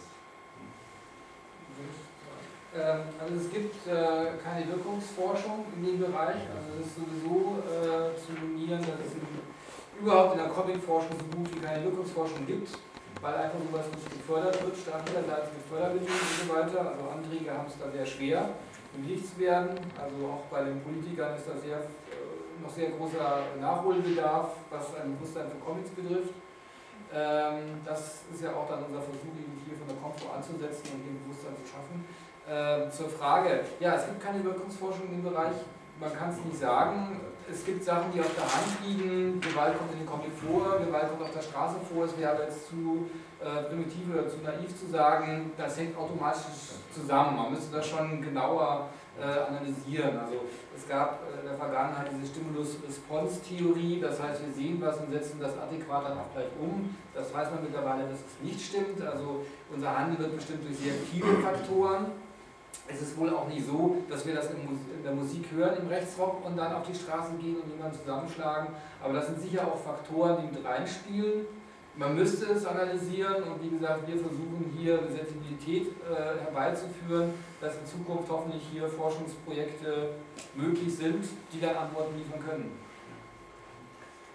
Ähm, das betrifft den Bereich ganz ähnlich. Also ich glaube nicht, dass diese Art von Geschichten wirklich äh, ähm, also das, das erreicht hat, worauf es intendiert war. Wir haben die ganzen, ich bin ja 70, wir haben viel von dem, was so äh, formal gemacht werden musste, eben halt mitgemacht. Ja? Aber das, äh, ähm, ich würde ich würd das nicht überbewerten. Man, man muss halt feststellen, was wir hier jetzt zeigen, sind so zwei verschiedene Art und Weisen, wie Politik im Comic vorkommt. Auf der einen Seite in der DDR war das von oben diktiert äh, und kam unten also eher missmutig wahrgenommen an. Also von daher wahrscheinlich auch trotz und wollte eigentlich gar nicht. Du hast ja schon auch erzählt, dass die politischen Seiten eher umgeblättert worden sind. Auf der anderen Seite, mein Beispiel jetzt mit den rechtsextremen Comics, da muss ja niemand mehr missioniert werden sondern man liest ja eigentlich das zur Selbstbestätigung der eigenen Meinung. Man findet die Feindbilder, die man im Kopf hat, wieder im Comic. Also hier werden ja Meinungen eher gefestigt und dann aber auch kanalisiert von wegen, äh, was machst du mit den Feinden, mal zusammen. Äh, also auch mit Handlungsanweisungen, wenn man so will. Ähm, das ist jetzt nicht so äh, zu vergleichen, die beiden Ansätze, aber sie zeigen die Bandbreite, die mit äh, Comics politisch versucht wurde zu arbeiten. Ja, dann möchte ich direkt anschließen. Ich wollte erstmal feststellen, dass gerade aufgrund dieser Unterschiede, die du gerade jetzt schön erwähnt hast, dass es ja höchst fragwürdig ist, was, was euren beiden Vorträgen für eine gemeinsame Überschrift gegeben wurde. Also es zeigt für mich einmal mehr, dass dieser Begriff des Totalitarismus äh, meistens unsinnig ist, ne, weil das hat jetzt ziemlich wenig oder gar nichts gemeinsam gehabt, diese beiden Genres, Comics aus der DDR und Comics von Neonazis. Und ähm, das man sagen. Bitte? Propaganda. Ja, aber bei den Neonazis werden ständig Leute verprügelt, da wird Gewalt propagiert. Sowas haben wir in den ganzen DDR-Comics nicht gesehen. Also die Unterschiede sind schon deutlich da, finde ich. Also zum Beispiel am Sonntag gibt es den Vortrag ähm, Asterix und die FDP. Dazu passen die DDR-Comics viel besser, finde ich, zusammen, um das zusammen zu thematisieren, wenn es jetzt um Ideologisierung und so weiter geht. Bei den Neonazi-Comics, da wird Gewalt vorgeführt und propagiert, das ist was anderes. Naja, es gibt schon Gemeinsamkeiten. Die ja, klar gibt es auch Gemeinsamkeiten. Die Brücke ist, dass die Wurzel eine sehr extreme politische äh, Haltung darstellt, die in diese Comics einfließen. Äh, das ist schon mal die Gemeinsamkeit. Äh, und, ähm, Aber das war der FDP auch so. du kennst den ja auch den FDP-Comic. Aber ich hatte zwei Fragen eigentlich zum noch. Also ja, okay. Kannst du gerne was dazu sagen? Ich wollte kurz zwei Fragen zum äh, zweiten Vortrag stellen. Und zwar interessiert mich der, der Schundliteraturstreit, den du erwähnt hast aus den 50ern. Also vielleicht kannst du noch zwei Sätze dazu sagen, äh, nach welchen Kriterien da verboten war, verboten wurde, also Comics aus dem Westen verboten wurden, wurde das durchgezogen und so weiter, wie lange bestand das? Und dann noch eine kurze Frage, weil du es auch von diesem Redakteur Gegen gesprochen hast und dann gesagt hast, dass der in den 70er Jahren noch das Handbuch geschmissen hat, war glaube ich deine Formulierung. Hatte das irgendwelche politischen Gründe dann? Also die erste Frage. Ähm, es hat sich sehr viel über die Presse geredet. Also man ganz viele Leserbriefe und Zuschriften von Pädagogen und sowas abgedruckt damals. Ähm, man hat also in der Öffentlichkeit diskutiert über Schuld und Schmutz. Und mit diesem Verbot ähm, konnte alles, was auftauchte, im Osten eingezogen werden. Also in den 70er Jahren gab es, wir haben regelmäßig Schultaschenkontrollen gehabt. Und wenn da Comics auftauchten, wurden die einkassiert. Ich weiß nicht, ob die die danach geschreddert haben oder ihren Eltern mit, äh, ihren Kindern mitgenommen. Ja, keine Ahnung. Äh, es, gibt, es gibt den Mythos äh, im Blog von, äh, von Andreas Platthaus, äh, ähm, der was zu den DDR-Comics geschrieben hatte, die, die ich verlege. Ähm, da da geht es darum, dass an der Grenze, wenn Leute zum Beispiel aus Ungarn kamen, wo ja viel mehr äh, westliche Comics zu kriegen waren, und die wurden an der Grenze gefilzt und die Comics wurden herausgeholt, dann sind die danach nach Berlin geschickt worden damit dort in den Reaktionen auch äh, Westcomics vorrätig waren. Das ist totaler Blödsinn. Ich vermute, die, wenn der Zöllner linientreu war, dann haben die Dinge vernichtet und wenn nicht, haben sie mit nach Hause genommen. Denn die Redaktionen, die gearbeitet haben in Berlin, die ganze Verlage hatten alle Zugang zu dem Zeug. Äh, Wolfgang Altenburger hatte als Chefredakteur von Atze sämtliche Asterix-Bände zur Verfügung, wenn er sie brauchte. In der Mosaikredaktion war darauf zugreifbar. Ja. Ähm, das heißt also, die Leute, die in sowas arbeiten, die hatten schon Zugang. Und ansonsten war es schlichtweg verboten, man durfte es halt nicht haben. Ich also alles, was aus den anderen Ländern, aus bestimmten Ländern kam, war egal, wie der Comic jetzt aussah und was war alles komplett verboten. Völlig irrelevant. Es gab, ich meine, es gab, äh, ich, will, ich muss das äh, relativieren, es gab immer so eine Art rechtsfreie Räume. Ich war zum Beispiel in der Musikschule als Kind und wir haben dort ständig Comics getauscht. Irgendwer hatte immer Asterix mit und die ersten Zackhefte und was weiß ich nicht alles. Das wurde sich ausgeliehen und das sahen die Lehrer und die haben einfach drüber weggeguckt. Ich meine, Musiklehrer, ja, das ist irgendwie äh, so ein gibt es einen gewissen kulturellen Hintergrund, die haben das alles nicht so ernst genommen. Das hat sich wirklich dann letztlich individuell immer geregelt, wie war derjenige drauf, der sowas in die Hand kriegte. Das war das eine, die eine Frage. Reicht das mal dazu? Ja. Es gibt einen Artikel in einem Comic-Forschungsjahr, wo Manegard sagt man, wo die genau die Schuldenschmutzdebatte im Zusammenhang mit Mosaik und der DDR damals sehr ausführlich beschrieben ist. Deutsche Comicforschung 2005, 6, 7, 8, 9 oder 10 in einem von denen. Man bloß einfach auf einem Stand gucken. Ne? Ich weiß jetzt nicht in welchem. Äh, und zur zweiten Frage, Hannes Segen, ähm, 1975, Ende der Aberfax, also es war so. Ähm, man bringt das gerne in einen politischen Kontext und sagt, äh, er hat dann zu hohe Forderungen gestellt. Also eigentlich heißt es, er hat neue Forderungen gestellt und der Verlag wollte nicht mehr mitmachen und hat ihn deswegen gekündigt. Meine Vermutung ist, dass er einfach die Nase voll hatte von diesem monatlichen. Dass es nicht mehr seinen künstlerischen Ansprüchen entsprach. Äh, letztes Jahr ist, ich weiß nicht, wer es mitbekommen hat, hat er, der ist jetzt 85 Uhr vor kurzem, er hat im vergangenen Jahr seinen gesamten Nachlass dem äh, Haus der Geschichte, also dem Zeitgeschichtlichen Forum Leipzig, vermacht. Und die arbeiten das gerade auf. Und dort sind tausende von Blättern, äh, wirklich künstlerisch hochwertvolles Zeug, der Mann war unglaublich begabt. Und er hat 75, nachdem er beim Mosaik aufgehört hatte, wir haben ja darüber schon einiges gehört, äh, hat er im Grunde nur für sich privat weitergezeichnet. Der fuhr mit seiner Frau nach Ungarn, äh, nach, nach äh, wo war das, Nesselbar, wo ist das noch? Bulgarien. Genau, Bulgarien.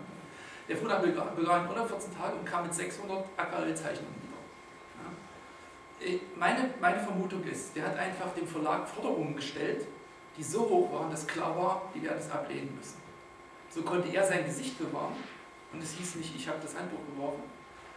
Vielleicht lässt es nicht so formuliert sein, aber wie gesagt, ich denke eher, dass, dass das seine Intention war und das ist auch aufgegangen. Weil das war ja gar in der Zeit von Taube, wie du beschrieben hast, ne? wo eher noch künstlerische Sachen gehen eigentlich. Ähm, ja, durchaus. Aber äh, also es ist so, wenn man sich das Mosaik inhaltlich anguckt, der letzte Storybogen, an dem er noch gearbeitet hat, der ist quasi 1900, ich würde denken 72, 73 konzipiert worden, zusammen mit seinem Chefautor. Der war nur auf zwölf Hefte angelegt. Und die hatten noch drei Monate Vorlauf. Das heißt, es sieht aus, als, wär, als hätte er selber von langer Hand vorbereitet, dass es zu Ende gehen wird. Und ich denke, wenn man dort die Puzzleteile zusammensetzt, dann also würde meine Interpretation eher dahin tendieren, er hat diesen Abgang auch wirklich provoziert, weil er abgehen wollte.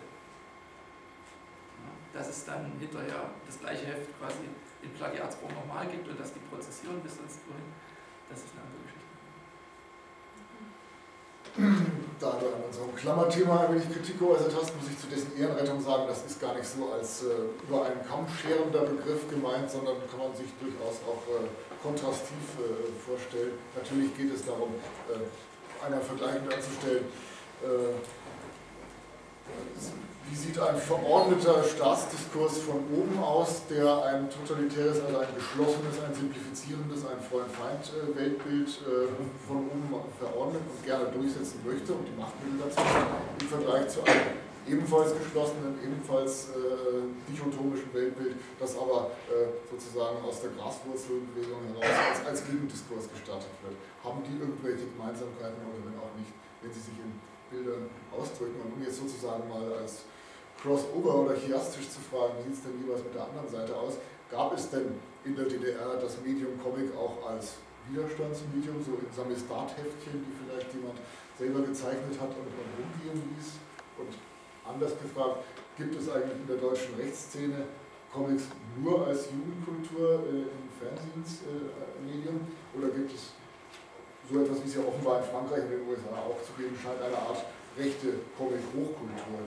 In Deutschland auch, oder der, der, bürgerliche Recht in Deutschland zu bürgerlich dafür, um sowas nach dem in einer äh, Kulturzeitung zu lesen? Ähm, ja, also von, von, von der Menge her ist es klar, dass äh, die Comics äh, aus den Fanzines, äh, also, also, also im Amateurbereich sozusagen, äh, überwiegen. Aber ich habe ja am Anfang eben auch Beispiele äh, vorgestellt aus den Reihen der NPG oder eben äh, den Freiheit. Ähm, also es gibt ja jetzt nicht so viele rechtsextreme etablierte Gruppen in dem Sinn, wie bei den Parteien. Von daher gibt es ja jetzt natürlich auch nicht so viel äh, äh Bildmaterial dieserseits. Ne?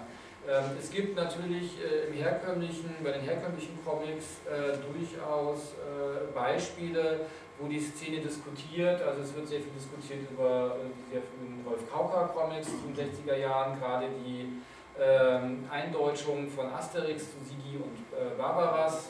ähm, mit sehr politischen äh, deutschnationalen Ambitionen, äh, wird durchaus auch dem rechten Lager so zugeordnet, äh, wobei das nicht gleich äh, als äh, Neonazitum abgestempelt werden darf. Also auch da gibt es natürlich Nuancen, ähm, aber es gibt durchaus auch so Beispiele, die man aber an einer Hand abzählen kann. Und ich sage dir ganz ehrlich, ich muss an der Stelle komplett passen. Erstens, weil ich mich nicht gut mit dem Thema rechte Szene zu DDR-Zeiten auskenne. Ich würde vermuten, die war bei weitem noch nicht so gut organisiert, wie es heute ist. Ich meine, da keine rechte Underground-Szene, sondern einfach eine von oben äh, verordneten und Ach so, irgendwie entgegengesetzt. Ja, ja, okay, okay, ja, genau. Ähm, also das Problem war die Vervielfältigungsmöglichkeiten. Dass die quasi nicht gab, jedenfalls nicht so, wie wir es heute kennen, ähm, muss man sagen, so, ich denke bis Mitte der 80er Jahre wer dort sich für Comic interessiert hat als Erwachsener und irgendwas künstlerisch dort machen wollte, der musste jemanden kennen, was weiß ich, auf der Burg Giebichenstein, an der Kunsthochschule, der die Möglichkeit hatte zu drucken. Es gibt, also mir ist ungefähr eine Handvoll von Sachen bekannt, die in Kleinstauflage erschienen sind in diesem Stil. Ja. Und äh, ab Mitte der 80er, ähm, hat, wenn man Kontakt zum Westen hatte, dann hat man dort irgendwie ein Original hingeschickt und kriegte 50, wir haben gestern Abend gesprochen mit äh, von Winterbrüdern, genau, kriegte dann irgendwie 50 Exemplare zurück und hat die dann verteilt. Es war einfach ein Problem der Vervielfältigungsmöglichkeiten. Ja, es gab ja eine ganze Reihe Leute, die ganz offensichtlich schon fast unter Dampf standen ja. und äh, unmittelbar vor der Wendezeit und während der Wendezeit dann diese Chance ergriffen haben. Äh, Namen wie Finkelscherer zum Beispiel oder so, äh, die allerdings auf der anderen Seite dann auch vielfach schnell wieder, äh, also da gab es einen kurzen Höhepunkt und dann ging es wieder runter äh, weil es letztendlich zwar die schöne Freiheit war, endlich was machen zu können, was man lange nicht machen konnte, aber äh, dann kam natürlich gleich wieder der typische Mechanismus, es muss sich auch verkaufen. Das hat es aber nicht getan hier im Westen und dann war die schöne Freiheit nur noch Theorie.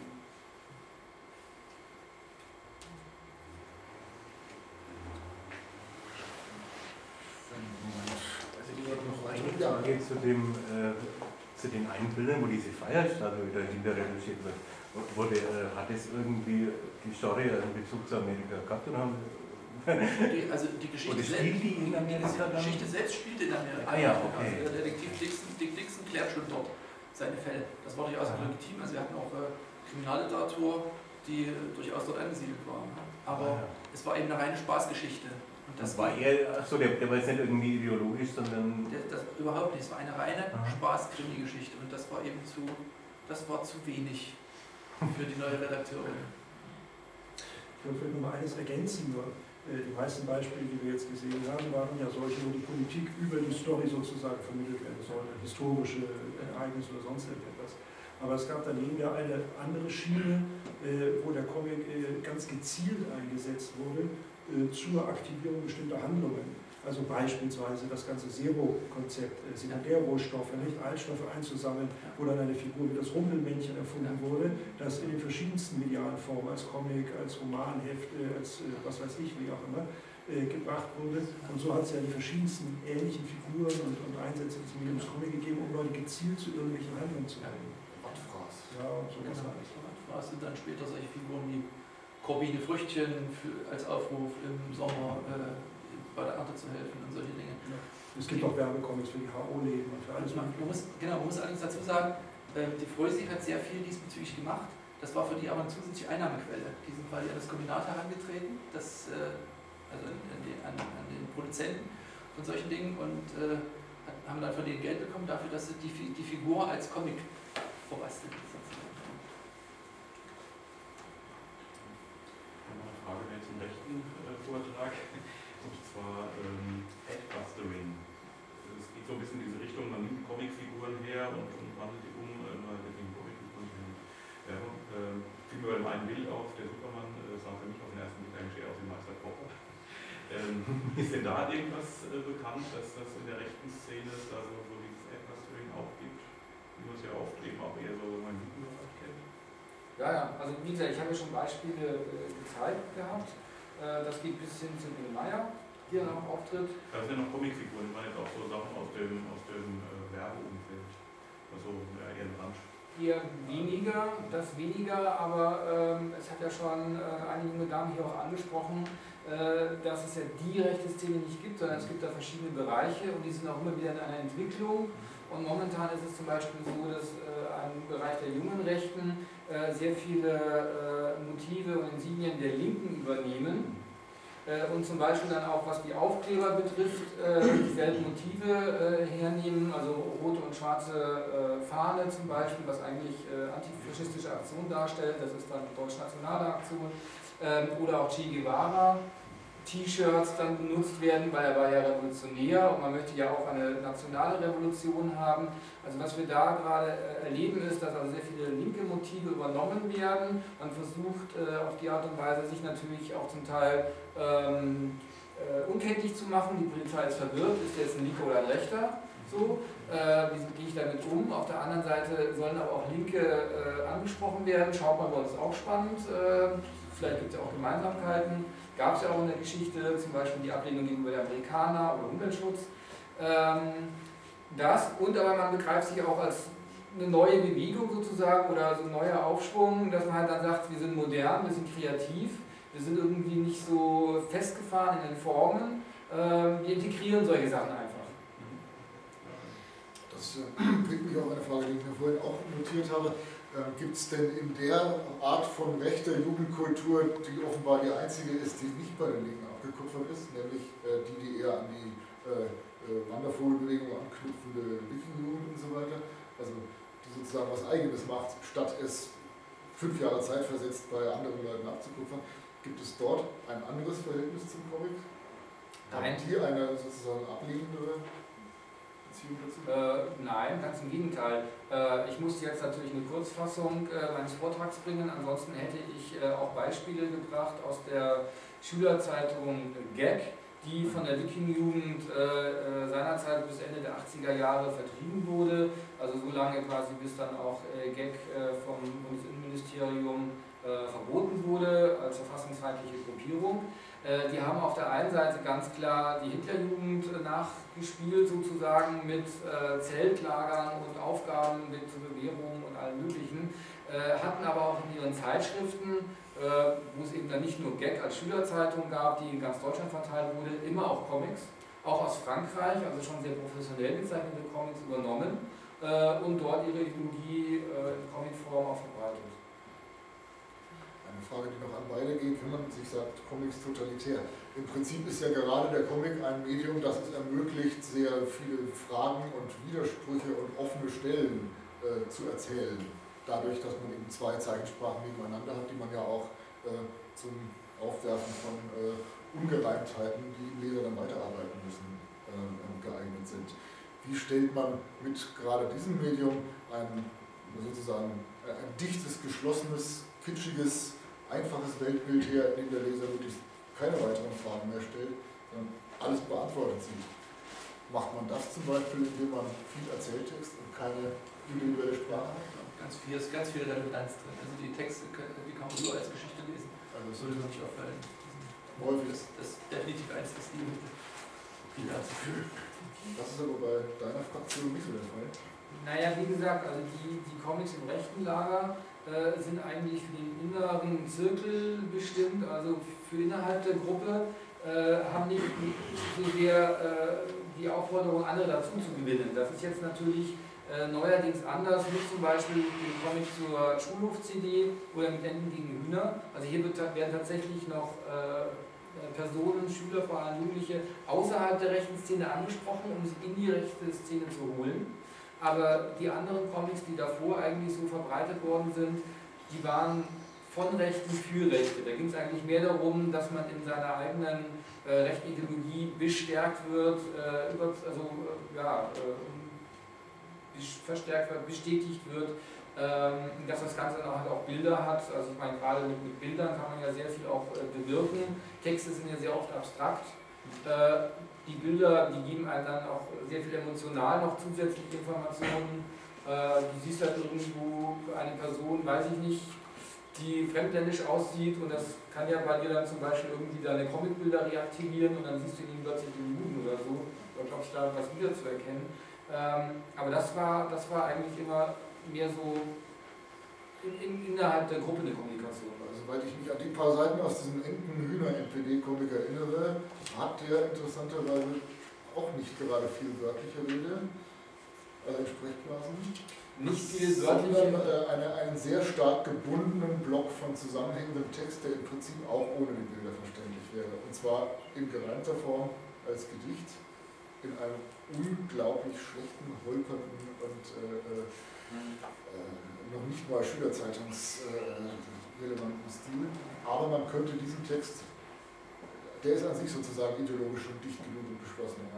Aber das ist eine Besonderheit. Also das ist eine Besonderheit deswegen, äh, weil er ja zurückgeht auf ein Gedicht von George äh, Lincoln Rockwell, dem Begründer der Nazi-Party in Amerika in den 60er Jahren. Es war ein Gedicht, das Gedicht wurde dann bebildert als Bildergeschichte äh, in England in einem Bilderheft, kam dann irgendwie nach Deutschland, also es ist auch im Internet zu finden, sogar animiert mit Flash-Animationen. Und das war wiederum die Grundlage dann eben für Enten gegen Hühner. Also das ist darin begründet, dass der Text ursprünglich ein Gedicht war, das dann eben aufgepeppt wurde, auf Deutschland umgemünzt und modernisiert wurde. Äh, wenn du zum Beispiel den Comic hernimmst äh, aus den Booklets der Schulhof-CD, Sprechblasen und äh, funktioniert ohne, der Text funktioniert ohne die Bilder nicht und umgekehrt auch nicht. Also das ist 1A ein Comic. Das Ganze passiert auf der Form des Lehrgedichtes, nicht der Lehrfrage. Bei, bei den ja. engen Hühner, eigentlich eine aufgeklärte Tradition, eine aufklärerische. Ja, ich hätte auch jetzt noch mal eine Frage eben zu diesem Thema ähm, Aneignung oder Annäherung an Subkulturen, die, wo du sagst, dass das bei der rechten Szene wohl gar nicht so der Fall ist. Ähm, aber teilweise ist ja irgendwie, werden schon, also ich kenne mich da nicht so genau aus, was da jetzt wirklich im Schwange ist, aber teilweise waren ja dieses Rocker-Milieu und dieses eher unpolitische Milieu mit so Werner-Adaptionen da gab es so ein paar Sachen, die mich so ein bisschen daran erinnert haben, gerade besonders sprachlich oder irgendwie sowas. Das war so aus den 80er, 90er Jahren, wo das noch recht. Jetzt habe ich dich akustisch verstanden. Was für Assoziationen? Äh, von Werner, den Comic Werner. Ach so. Und sowas, wo eben auch so ein ähnliches Milieu und so von der Typik ja was ist und was mich interessieren würde, ob es sowas gibt, ähm, so eine Anknüpfung an diese Fantasy-Welt, wo ja auch sehr viel so germanische Mythologie oder gab mal. Mhm. Äh, und auch sehr viel im Bereich Comic ist. Also zu Werner sehe ich keine Brücke, äh, weil Rocker ist halt für sich, das ist nicht unbedingt politisch. Also Rocker sehe ich eher unpolitisch. Es gibt rechte Rocker, es gibt linke Rocker. Rocker würde ich eher so für eine Gruppe für sich. Nee, von Stilelementen, also jetzt nicht als. Als äh, du meinst vom Zeichenstil her? Vom Zeichenstil her ja. und möglicherweise, weil das Milieu, äh, aus dem sich sowohl Rocker, was ja Werner auch nicht in, ist es ja kein Rocker. Äh, das ist, glaube ich, jetzt einfach nur auf den Bezug der, äh, der Beispiele. Also, wo es so ein bisschen ähnlich aussieht, ist äh, in, in äh, Blood and Hannah, diese Rock Süd, wo es eben um Thorsten Lemmer und seinen äh, Vertrieb geht. Der hat halt so eine lange Nase, wie so eine lange Werner-Nase. Äh, aber ansonsten ist es eher vielleicht so, weil ähm, Werner ja auch eher minimalistisch so im Funny-Stil gezeichnet ist und die anderen versuchen das auch, schaffen das aber nicht. Und das ist wahrscheinlich eher ein Zufall, dass sich das dann so vom Zeichnerischen ähnlich sieht. Also man muss einfach sagen, das, ist, das sind Amateurzeichner, die da am Werk sind. Das ist auch, man hat auch gar nicht den Anspruch, dass das künstlerisch toll aussieht, sondern just doing it. Also das ist, das, dass man es macht und selber gemacht hat und das reicht schon. Der Witz ist dann witzig oder auch nicht, aber ja, also da gibt man sich auch nicht besonders Mühe. Das, das dazu. Ähm, was äh, eine Brücke zum Fantasy äh, betrifft, die ist da. Mythen- äh, und Heldenverehrung ist durchaus gegeben. Ähm, aus dem äh, Feld der Wikingjugend ähm, ist auch ein ganz eigenes Comicheft entstanden, Odins Ritt, äh, was also auch als äh, rechter Comic so vertrieben wurde. Ähm, ich weiß allerdings nicht, in welcher Auflage und ob das großen Anklang gefunden hat. Es wurde in einer Gag beworben und es ist auch ein, ein Exemplar aufgetaucht äh, in einem Archiv, also es gab es dann auch wirklich. Ähm, und wie gesagt, ich habe ja auch schon gezeigt, dass äh, gerade so äh, Heldenfiguren, auch Wikingerfiguren sehr beliebt sind für die Illustration. Ähm, es sind auch so, dass äh, solche Comics gerne im rechten Bereich gelesen werden. Also es gibt auch rechte äh, äh Versandhäuser, die Bierbar zum Beispiel als so germanische Comics äh, anbieten auch wenn die in sich eigentlich unpolitisch sind. Aber man, man ja, das von, vom Thema her findet man das schon interessant. Ja, da gibt es keinen Versuch, so von der Szene über die Schiene Comic da reinzukommen. Also das, das ist alles noch im, im, in einem amateurhaften, äh, in einem amateurhaften Bereich und die, die Professionalität, wie man sie in Frankreich hat, die ist hier noch lange nicht zu beobachten. Also in Frankreich ist es so, dass dann auch diese professionellen äh, Comics teilweise in Hardcover-Sammelalben äh, erscheinen, die du über Amazon oder sowas auch bestellen kannst. Ja. Ähm, da haben die wenig Berührungsängste. Da ist auch die Forschung weiter. Es gibt einen Band Le Bon dessiné de l'extrême droite, wo also auch so eine Zusammenstellung da ist und das auch präsentiert und besprochen wird, was es da schon alles gibt. Ja, das, da hinken wir in der Entwicklung Jahre zurück. Ähm, auch noch eigentlich dazu. Gibt es eigentlich Verbote, also verbotene Comics, also die dann irgendwie vom, vom Staat verboten werden? Ja, also sehr viele Beispiele, die ich gezeigt habe, sind aus indizierten Comics, äh, die verboten worden sind, weil sie zu Rassenhass äh, aufrufen, auf Stachel. Also das wird schon gemacht äh, und wahrgenommen. Äh, von, ja, ja. ja. Äh, wobei jetzt nicht dezidiert auf die Comics eingegangen wird, sondern halt einfach, das heißt halt dann, also die Beiträge sind in der Art und Weise. Ja, ja. Äh, aber wie gesagt, das mit dem Verbot ist halt eine Sache es wird trotzdem in der Hand weitergemacht. Also deswegen denke ich, dass die Verbote äh, nicht die letzte Lösung sein können. Und so, so, so renommierte Künstler, die dann irgendwie äh, in Deutsch übersetzt werden, die vielleicht aus dem Ausland kommen, gibt es sowas dann auch? Oder? Also wie gesagt, äh, mehr so in den 70er, 80er Jahren wurde sehr viel äh, aus Frankreich importiert und übersetzt, die qualitativ sehr gut gezeichnet waren. Ähm, ich weiß nicht, warum das dann in Stocken geraten ist. Wobei ich aber auch nur äh, einen Ausschnitt kenne. Wie gesagt, äh, ich weiß nicht, ob es da Verbindungen gab, die dann einfach mit dem zunehmenden Alter der Leute irgendwie eingeschlafen sind und die junge, nachgewachsene äh, Neonazi-Szene diese Kontakte nicht mehr hatte oder nicht mehr nutzte. Ähm, das weiß ich jetzt nicht. Wie gesagt, man müsste das eigentlich mal analysieren, aber ich, ich kann auch nur sagen, dass es momentan nach wie vor rechtsextreme Fanzines gibt mit Comics. Ähm, aber über Strömungen oder Trends was zu sagen, wäre jetzt zu weit.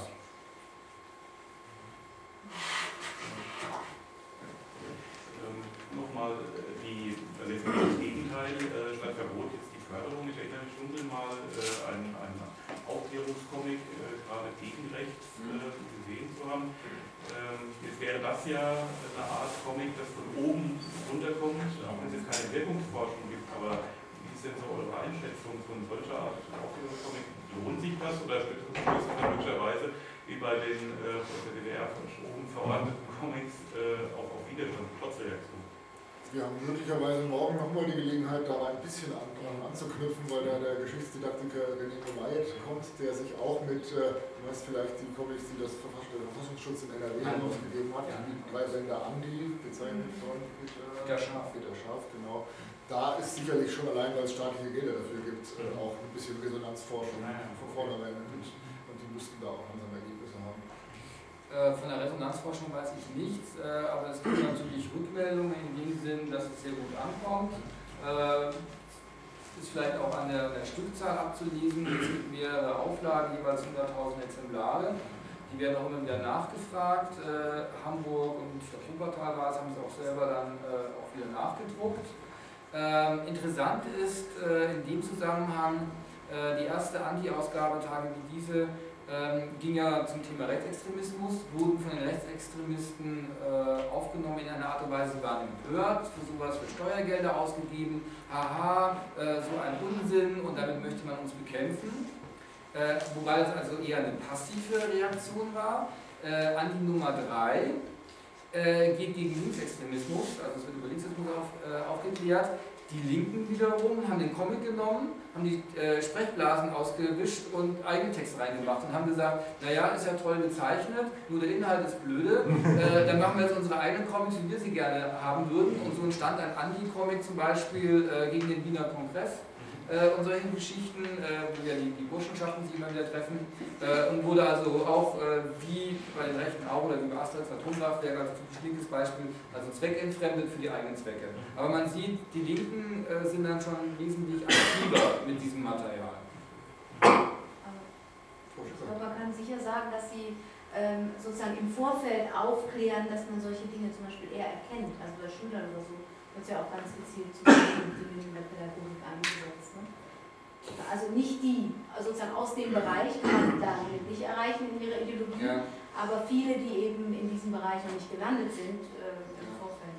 Also man, man, muss natürlich immer die Zielgruppe sehen, das ist genau. sehr wichtig. Äh, man kann sicher keinen Rechtsextremen über Comics aus der rechtsextremen Szene herausreißen. Denn dort finden die kameradschaftlich, dort äh, dort finden sie äh, äh Ansprache, Respekt, äh, da finden sie eine Freizeitbeschäftigung und so weiter. Das kann ein Comicheft nicht ersetzen.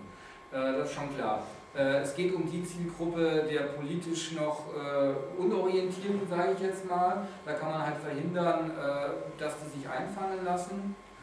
Und dass sie einfach auch aufgeklärt werden über die Codes der Rechten 88 äh, für das H, Heil Hitler und solche Sachen, also was, was da so läuft oder dass halt sehr viele rechte Mailorder im Grunde auch nur Kohle machen wollen, Geld verdienen wollen mit rechten Inhalten. Ähm, das ja, ähm, also man, kann aufklären, das ist auch bei Andi sehr gut gelöst, immer wieder mit äh, Comic-Teilen und dann wieder Textblöcken. Ähm, es gibt auch schlechtere Beispiele, soll heißen, da wurde versucht, das Andi-Konzept zu kopieren, da wurde aber einfach diese Informationstexte weggelassen. Weiß ist keine Farbe, das ist zum Beispiel ein solches Heft. Ähm, ja, also man, sieht halt schon auch besser gemacht, schlechter gemacht, man lernt schon auch dazu, aber auch hier fehlt eine wirkliche Wirkungsforschung. Es ist auch sehr schwierig, sowas umsetzen zu wollen, weil wir ja auch wissen, dass das Verhalten und Denken durch so viele Faktoren äh, beeinflusst wird. Da kann so ein Comic-Heft auch immer nur irgendwie so ein Faktor von vielen sein. Ähm, und dann halt zu sagen, das lohnt sich, das lohnt sich nicht. Äh, es lohnt sich sicher mehr als irgendwelche anderen äh, politischen Maßnahmen, die gemacht werden und dann ja, also eher eine Lachnummer sind. Also von daher, weil so ein Comic-Heft hat ja auch einen Bestand. Also das, das kann von Generation zu Generation weitergegeben werden, das kann von vielen gelesen werden und ähm, ist vielleicht auch eher ein, ein, ein äh, jugendlicher oder kindgerechter äh, Zugang als irgendwelche Geschichtsbücher und Jahreszahlen runterbeten. Also von daher, die werden, also Andi gerade zum Beispiel auch wurde vorher auch getestet. Also man hat nicht irgendwie von oben einen Zeichenstil diktiert, sondern Peter Scharf, der Andi-Zeichner, äh, war einer von vielen, die äh, Schülern aus verschiedenen Schulklassen und Schulformen äh, Entwürfe vorgelegt haben. Und dann haben die von sich aus gesagt, womit sie am ehesten was anfangen können, was sie am ehesten anspricht. Also es ist so, dass diese Comics auch sehr oft in äh, Zusammenspiel äh, im Vorfeld auch schon äh, mit Schülern und Schülerinnen, also der Zielgruppe auch entstehen. Kannst du vielleicht grob über den Daumen peilen, wie hoch die Gesamtauflage ist von solchen neonazistischen oder latent neonazistischen Publikationen, die regelmäßig also Comic-Seiten drin haben? Nein, äh, kann ich nicht, äh, äh, weil da viel zu wenig auch drüber geforscht wird, wie gesagt. Ähm, es ist so, äh, Enten gegen Hühner hat nach Aussage der NPD irgendwie, ich glaube, 30.000 als Auflage gehabt. Äh, bei den Fanzines ist das sehr schwer zu sagen. Äh, die werden meistens so in bis zu 100, vielleicht 200, 300er Auflage produziert. Die werden aber auch Jahre später noch nachfotokopiert. Ähm, also es ist immer sehr schwer zu sagen, wo da tatsächlich eine Messlatte anzusetzen ist. Äh, ich habe zum Beispiel auch äh, selber dann Fanzines bekommen, rechtsextreme Fanzines, äh, da waren die Seiten einzeln herausgetrennt und in Plastikfolien. also entweder sind die dann auf Kameradschaftsabenden oder am Lagerfeuer rumgegangen und waren zum Schutz dann in solchen Folien drin, oder das war zum besseren Nachfotokopieren. Ja, also von daher ist sowas immer sehr schwer zu sagen. Wir haben sicher nicht die tausenden Auflagen, aber verschwindend gering wird es auch nicht sein. Da war jetzt noch eine Frage. Ähm, ja, nur eine kurze Frage. Sind eigentlich die Autoren und Zeichner bei solchen ähm, rechten Comics bekannt? Also machen die da auch ihren eigenen Namen drunter oder ist das dann im besten Fall nur Pseudonym oder gar nichts? Ja und nein, also es, es, kommt so vor, also es kommt vor sowohl als auch. Also es mhm. kommen die richtigen Namen vor, äh, es kommen äh, Künstlerpseudonyme oder Decknamen vor und es kommt auch anonym vor. Mhm. Notfall, also jetzt in der, auf der internationalen Szene, gibt es dann eigentlich irgendwas wie rechtsextreme äh, Comicverlage? Speziell? Oder läuft das irgendwie bei normalen? Ähm, ja, die gibt es. Also es gibt schon äh, in Frankreich rechtsextreme Verlage, die dann eben auch Comics herausgeben. Aber nicht dezidierte. Das sind aber jetzt nicht die, die jetzt ausschließlich Comics herausgeben. Das nicht. Sondern das, also die Comics werden halt einfach auch als ein zusätzliches Mittel äh, Ja, von den- für die Propaganda und Ideologisierung äh, begriffen und dann zusätzlich herausgegeben. Ja. Nur ganz kurz, und die Forschung nach den äh, Fernsehens, geht die auch bis vor dem Mauerfall zurück jetzt? Gab es da Recherchen? Ja, also das früheste Beispiel, das ich ja gebracht habe, war von 1986. Okay. Aus dem Skinhead-Fanzine. Ähm, also wie gesagt, da gab es das schon auch, äh, wurde aber nur in der Öffentlichkeit nicht wahrgenommen. Ich, um ein halt noch sehr plastisches Beispiel auch von dem, was ich gesagt habe, nochmal zu, äh, zu nennen. Wir hatten in Bayern die Schwer Wehrsportgruppe Hoffmann. Die sind also mit Panzerfahrgeräten äh, in so einem Schlossgarten rumgefahren äh, in Bayern und haben da Krieg gespielt. Und nach solchen Kriegsspielen wurden dann SS-Orden verteilt in so Geschichten und Franz Josef Strauß ist dagegen nicht vorgegangen. Äh, Es bedurfte dann erst des äh, Oktoberbombenattentats 1984, bevor dann der Bundesverfassungsschutz äh, Innenminister dann also dagegen vorging und auch selber gesagt hatte, er ist noch nie bei irgendwelchen Recherchen äh, so behindert worden wie von der bayerischen Justiz. Äh, Das nur als ein Zeichen, äh, ja, wie man damals noch mit Rechtsextremismus umgegangen ist. Denn man hatte ja einen gemeinsamen Feind, den Kommunismus und die Linken.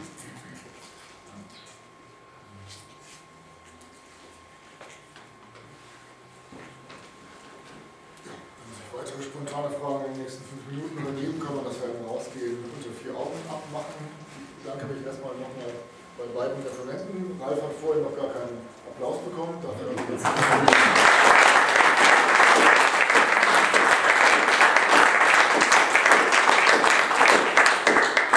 darauf aufmerksam, dass unsere äh, Gesellschaft auch über eine Webseite verfügt. Sie unter dem neuen, neuen Domain www.comicgesellschaft.de, Comicgesellschaft in einem Wort, vor einigen Wochen relaunched äh, eröffnet wurde und seitdem so blogartig weitergeführt wird und äh, es auch gerne sieht, wenn externe äh, Besucher sich dort mit Fragen oder mit Kommentaren beteiligen. Ansonsten morgen geht es weiter um 11 Uhr mit einem Podiumsthema, also Holocaust-Kommen.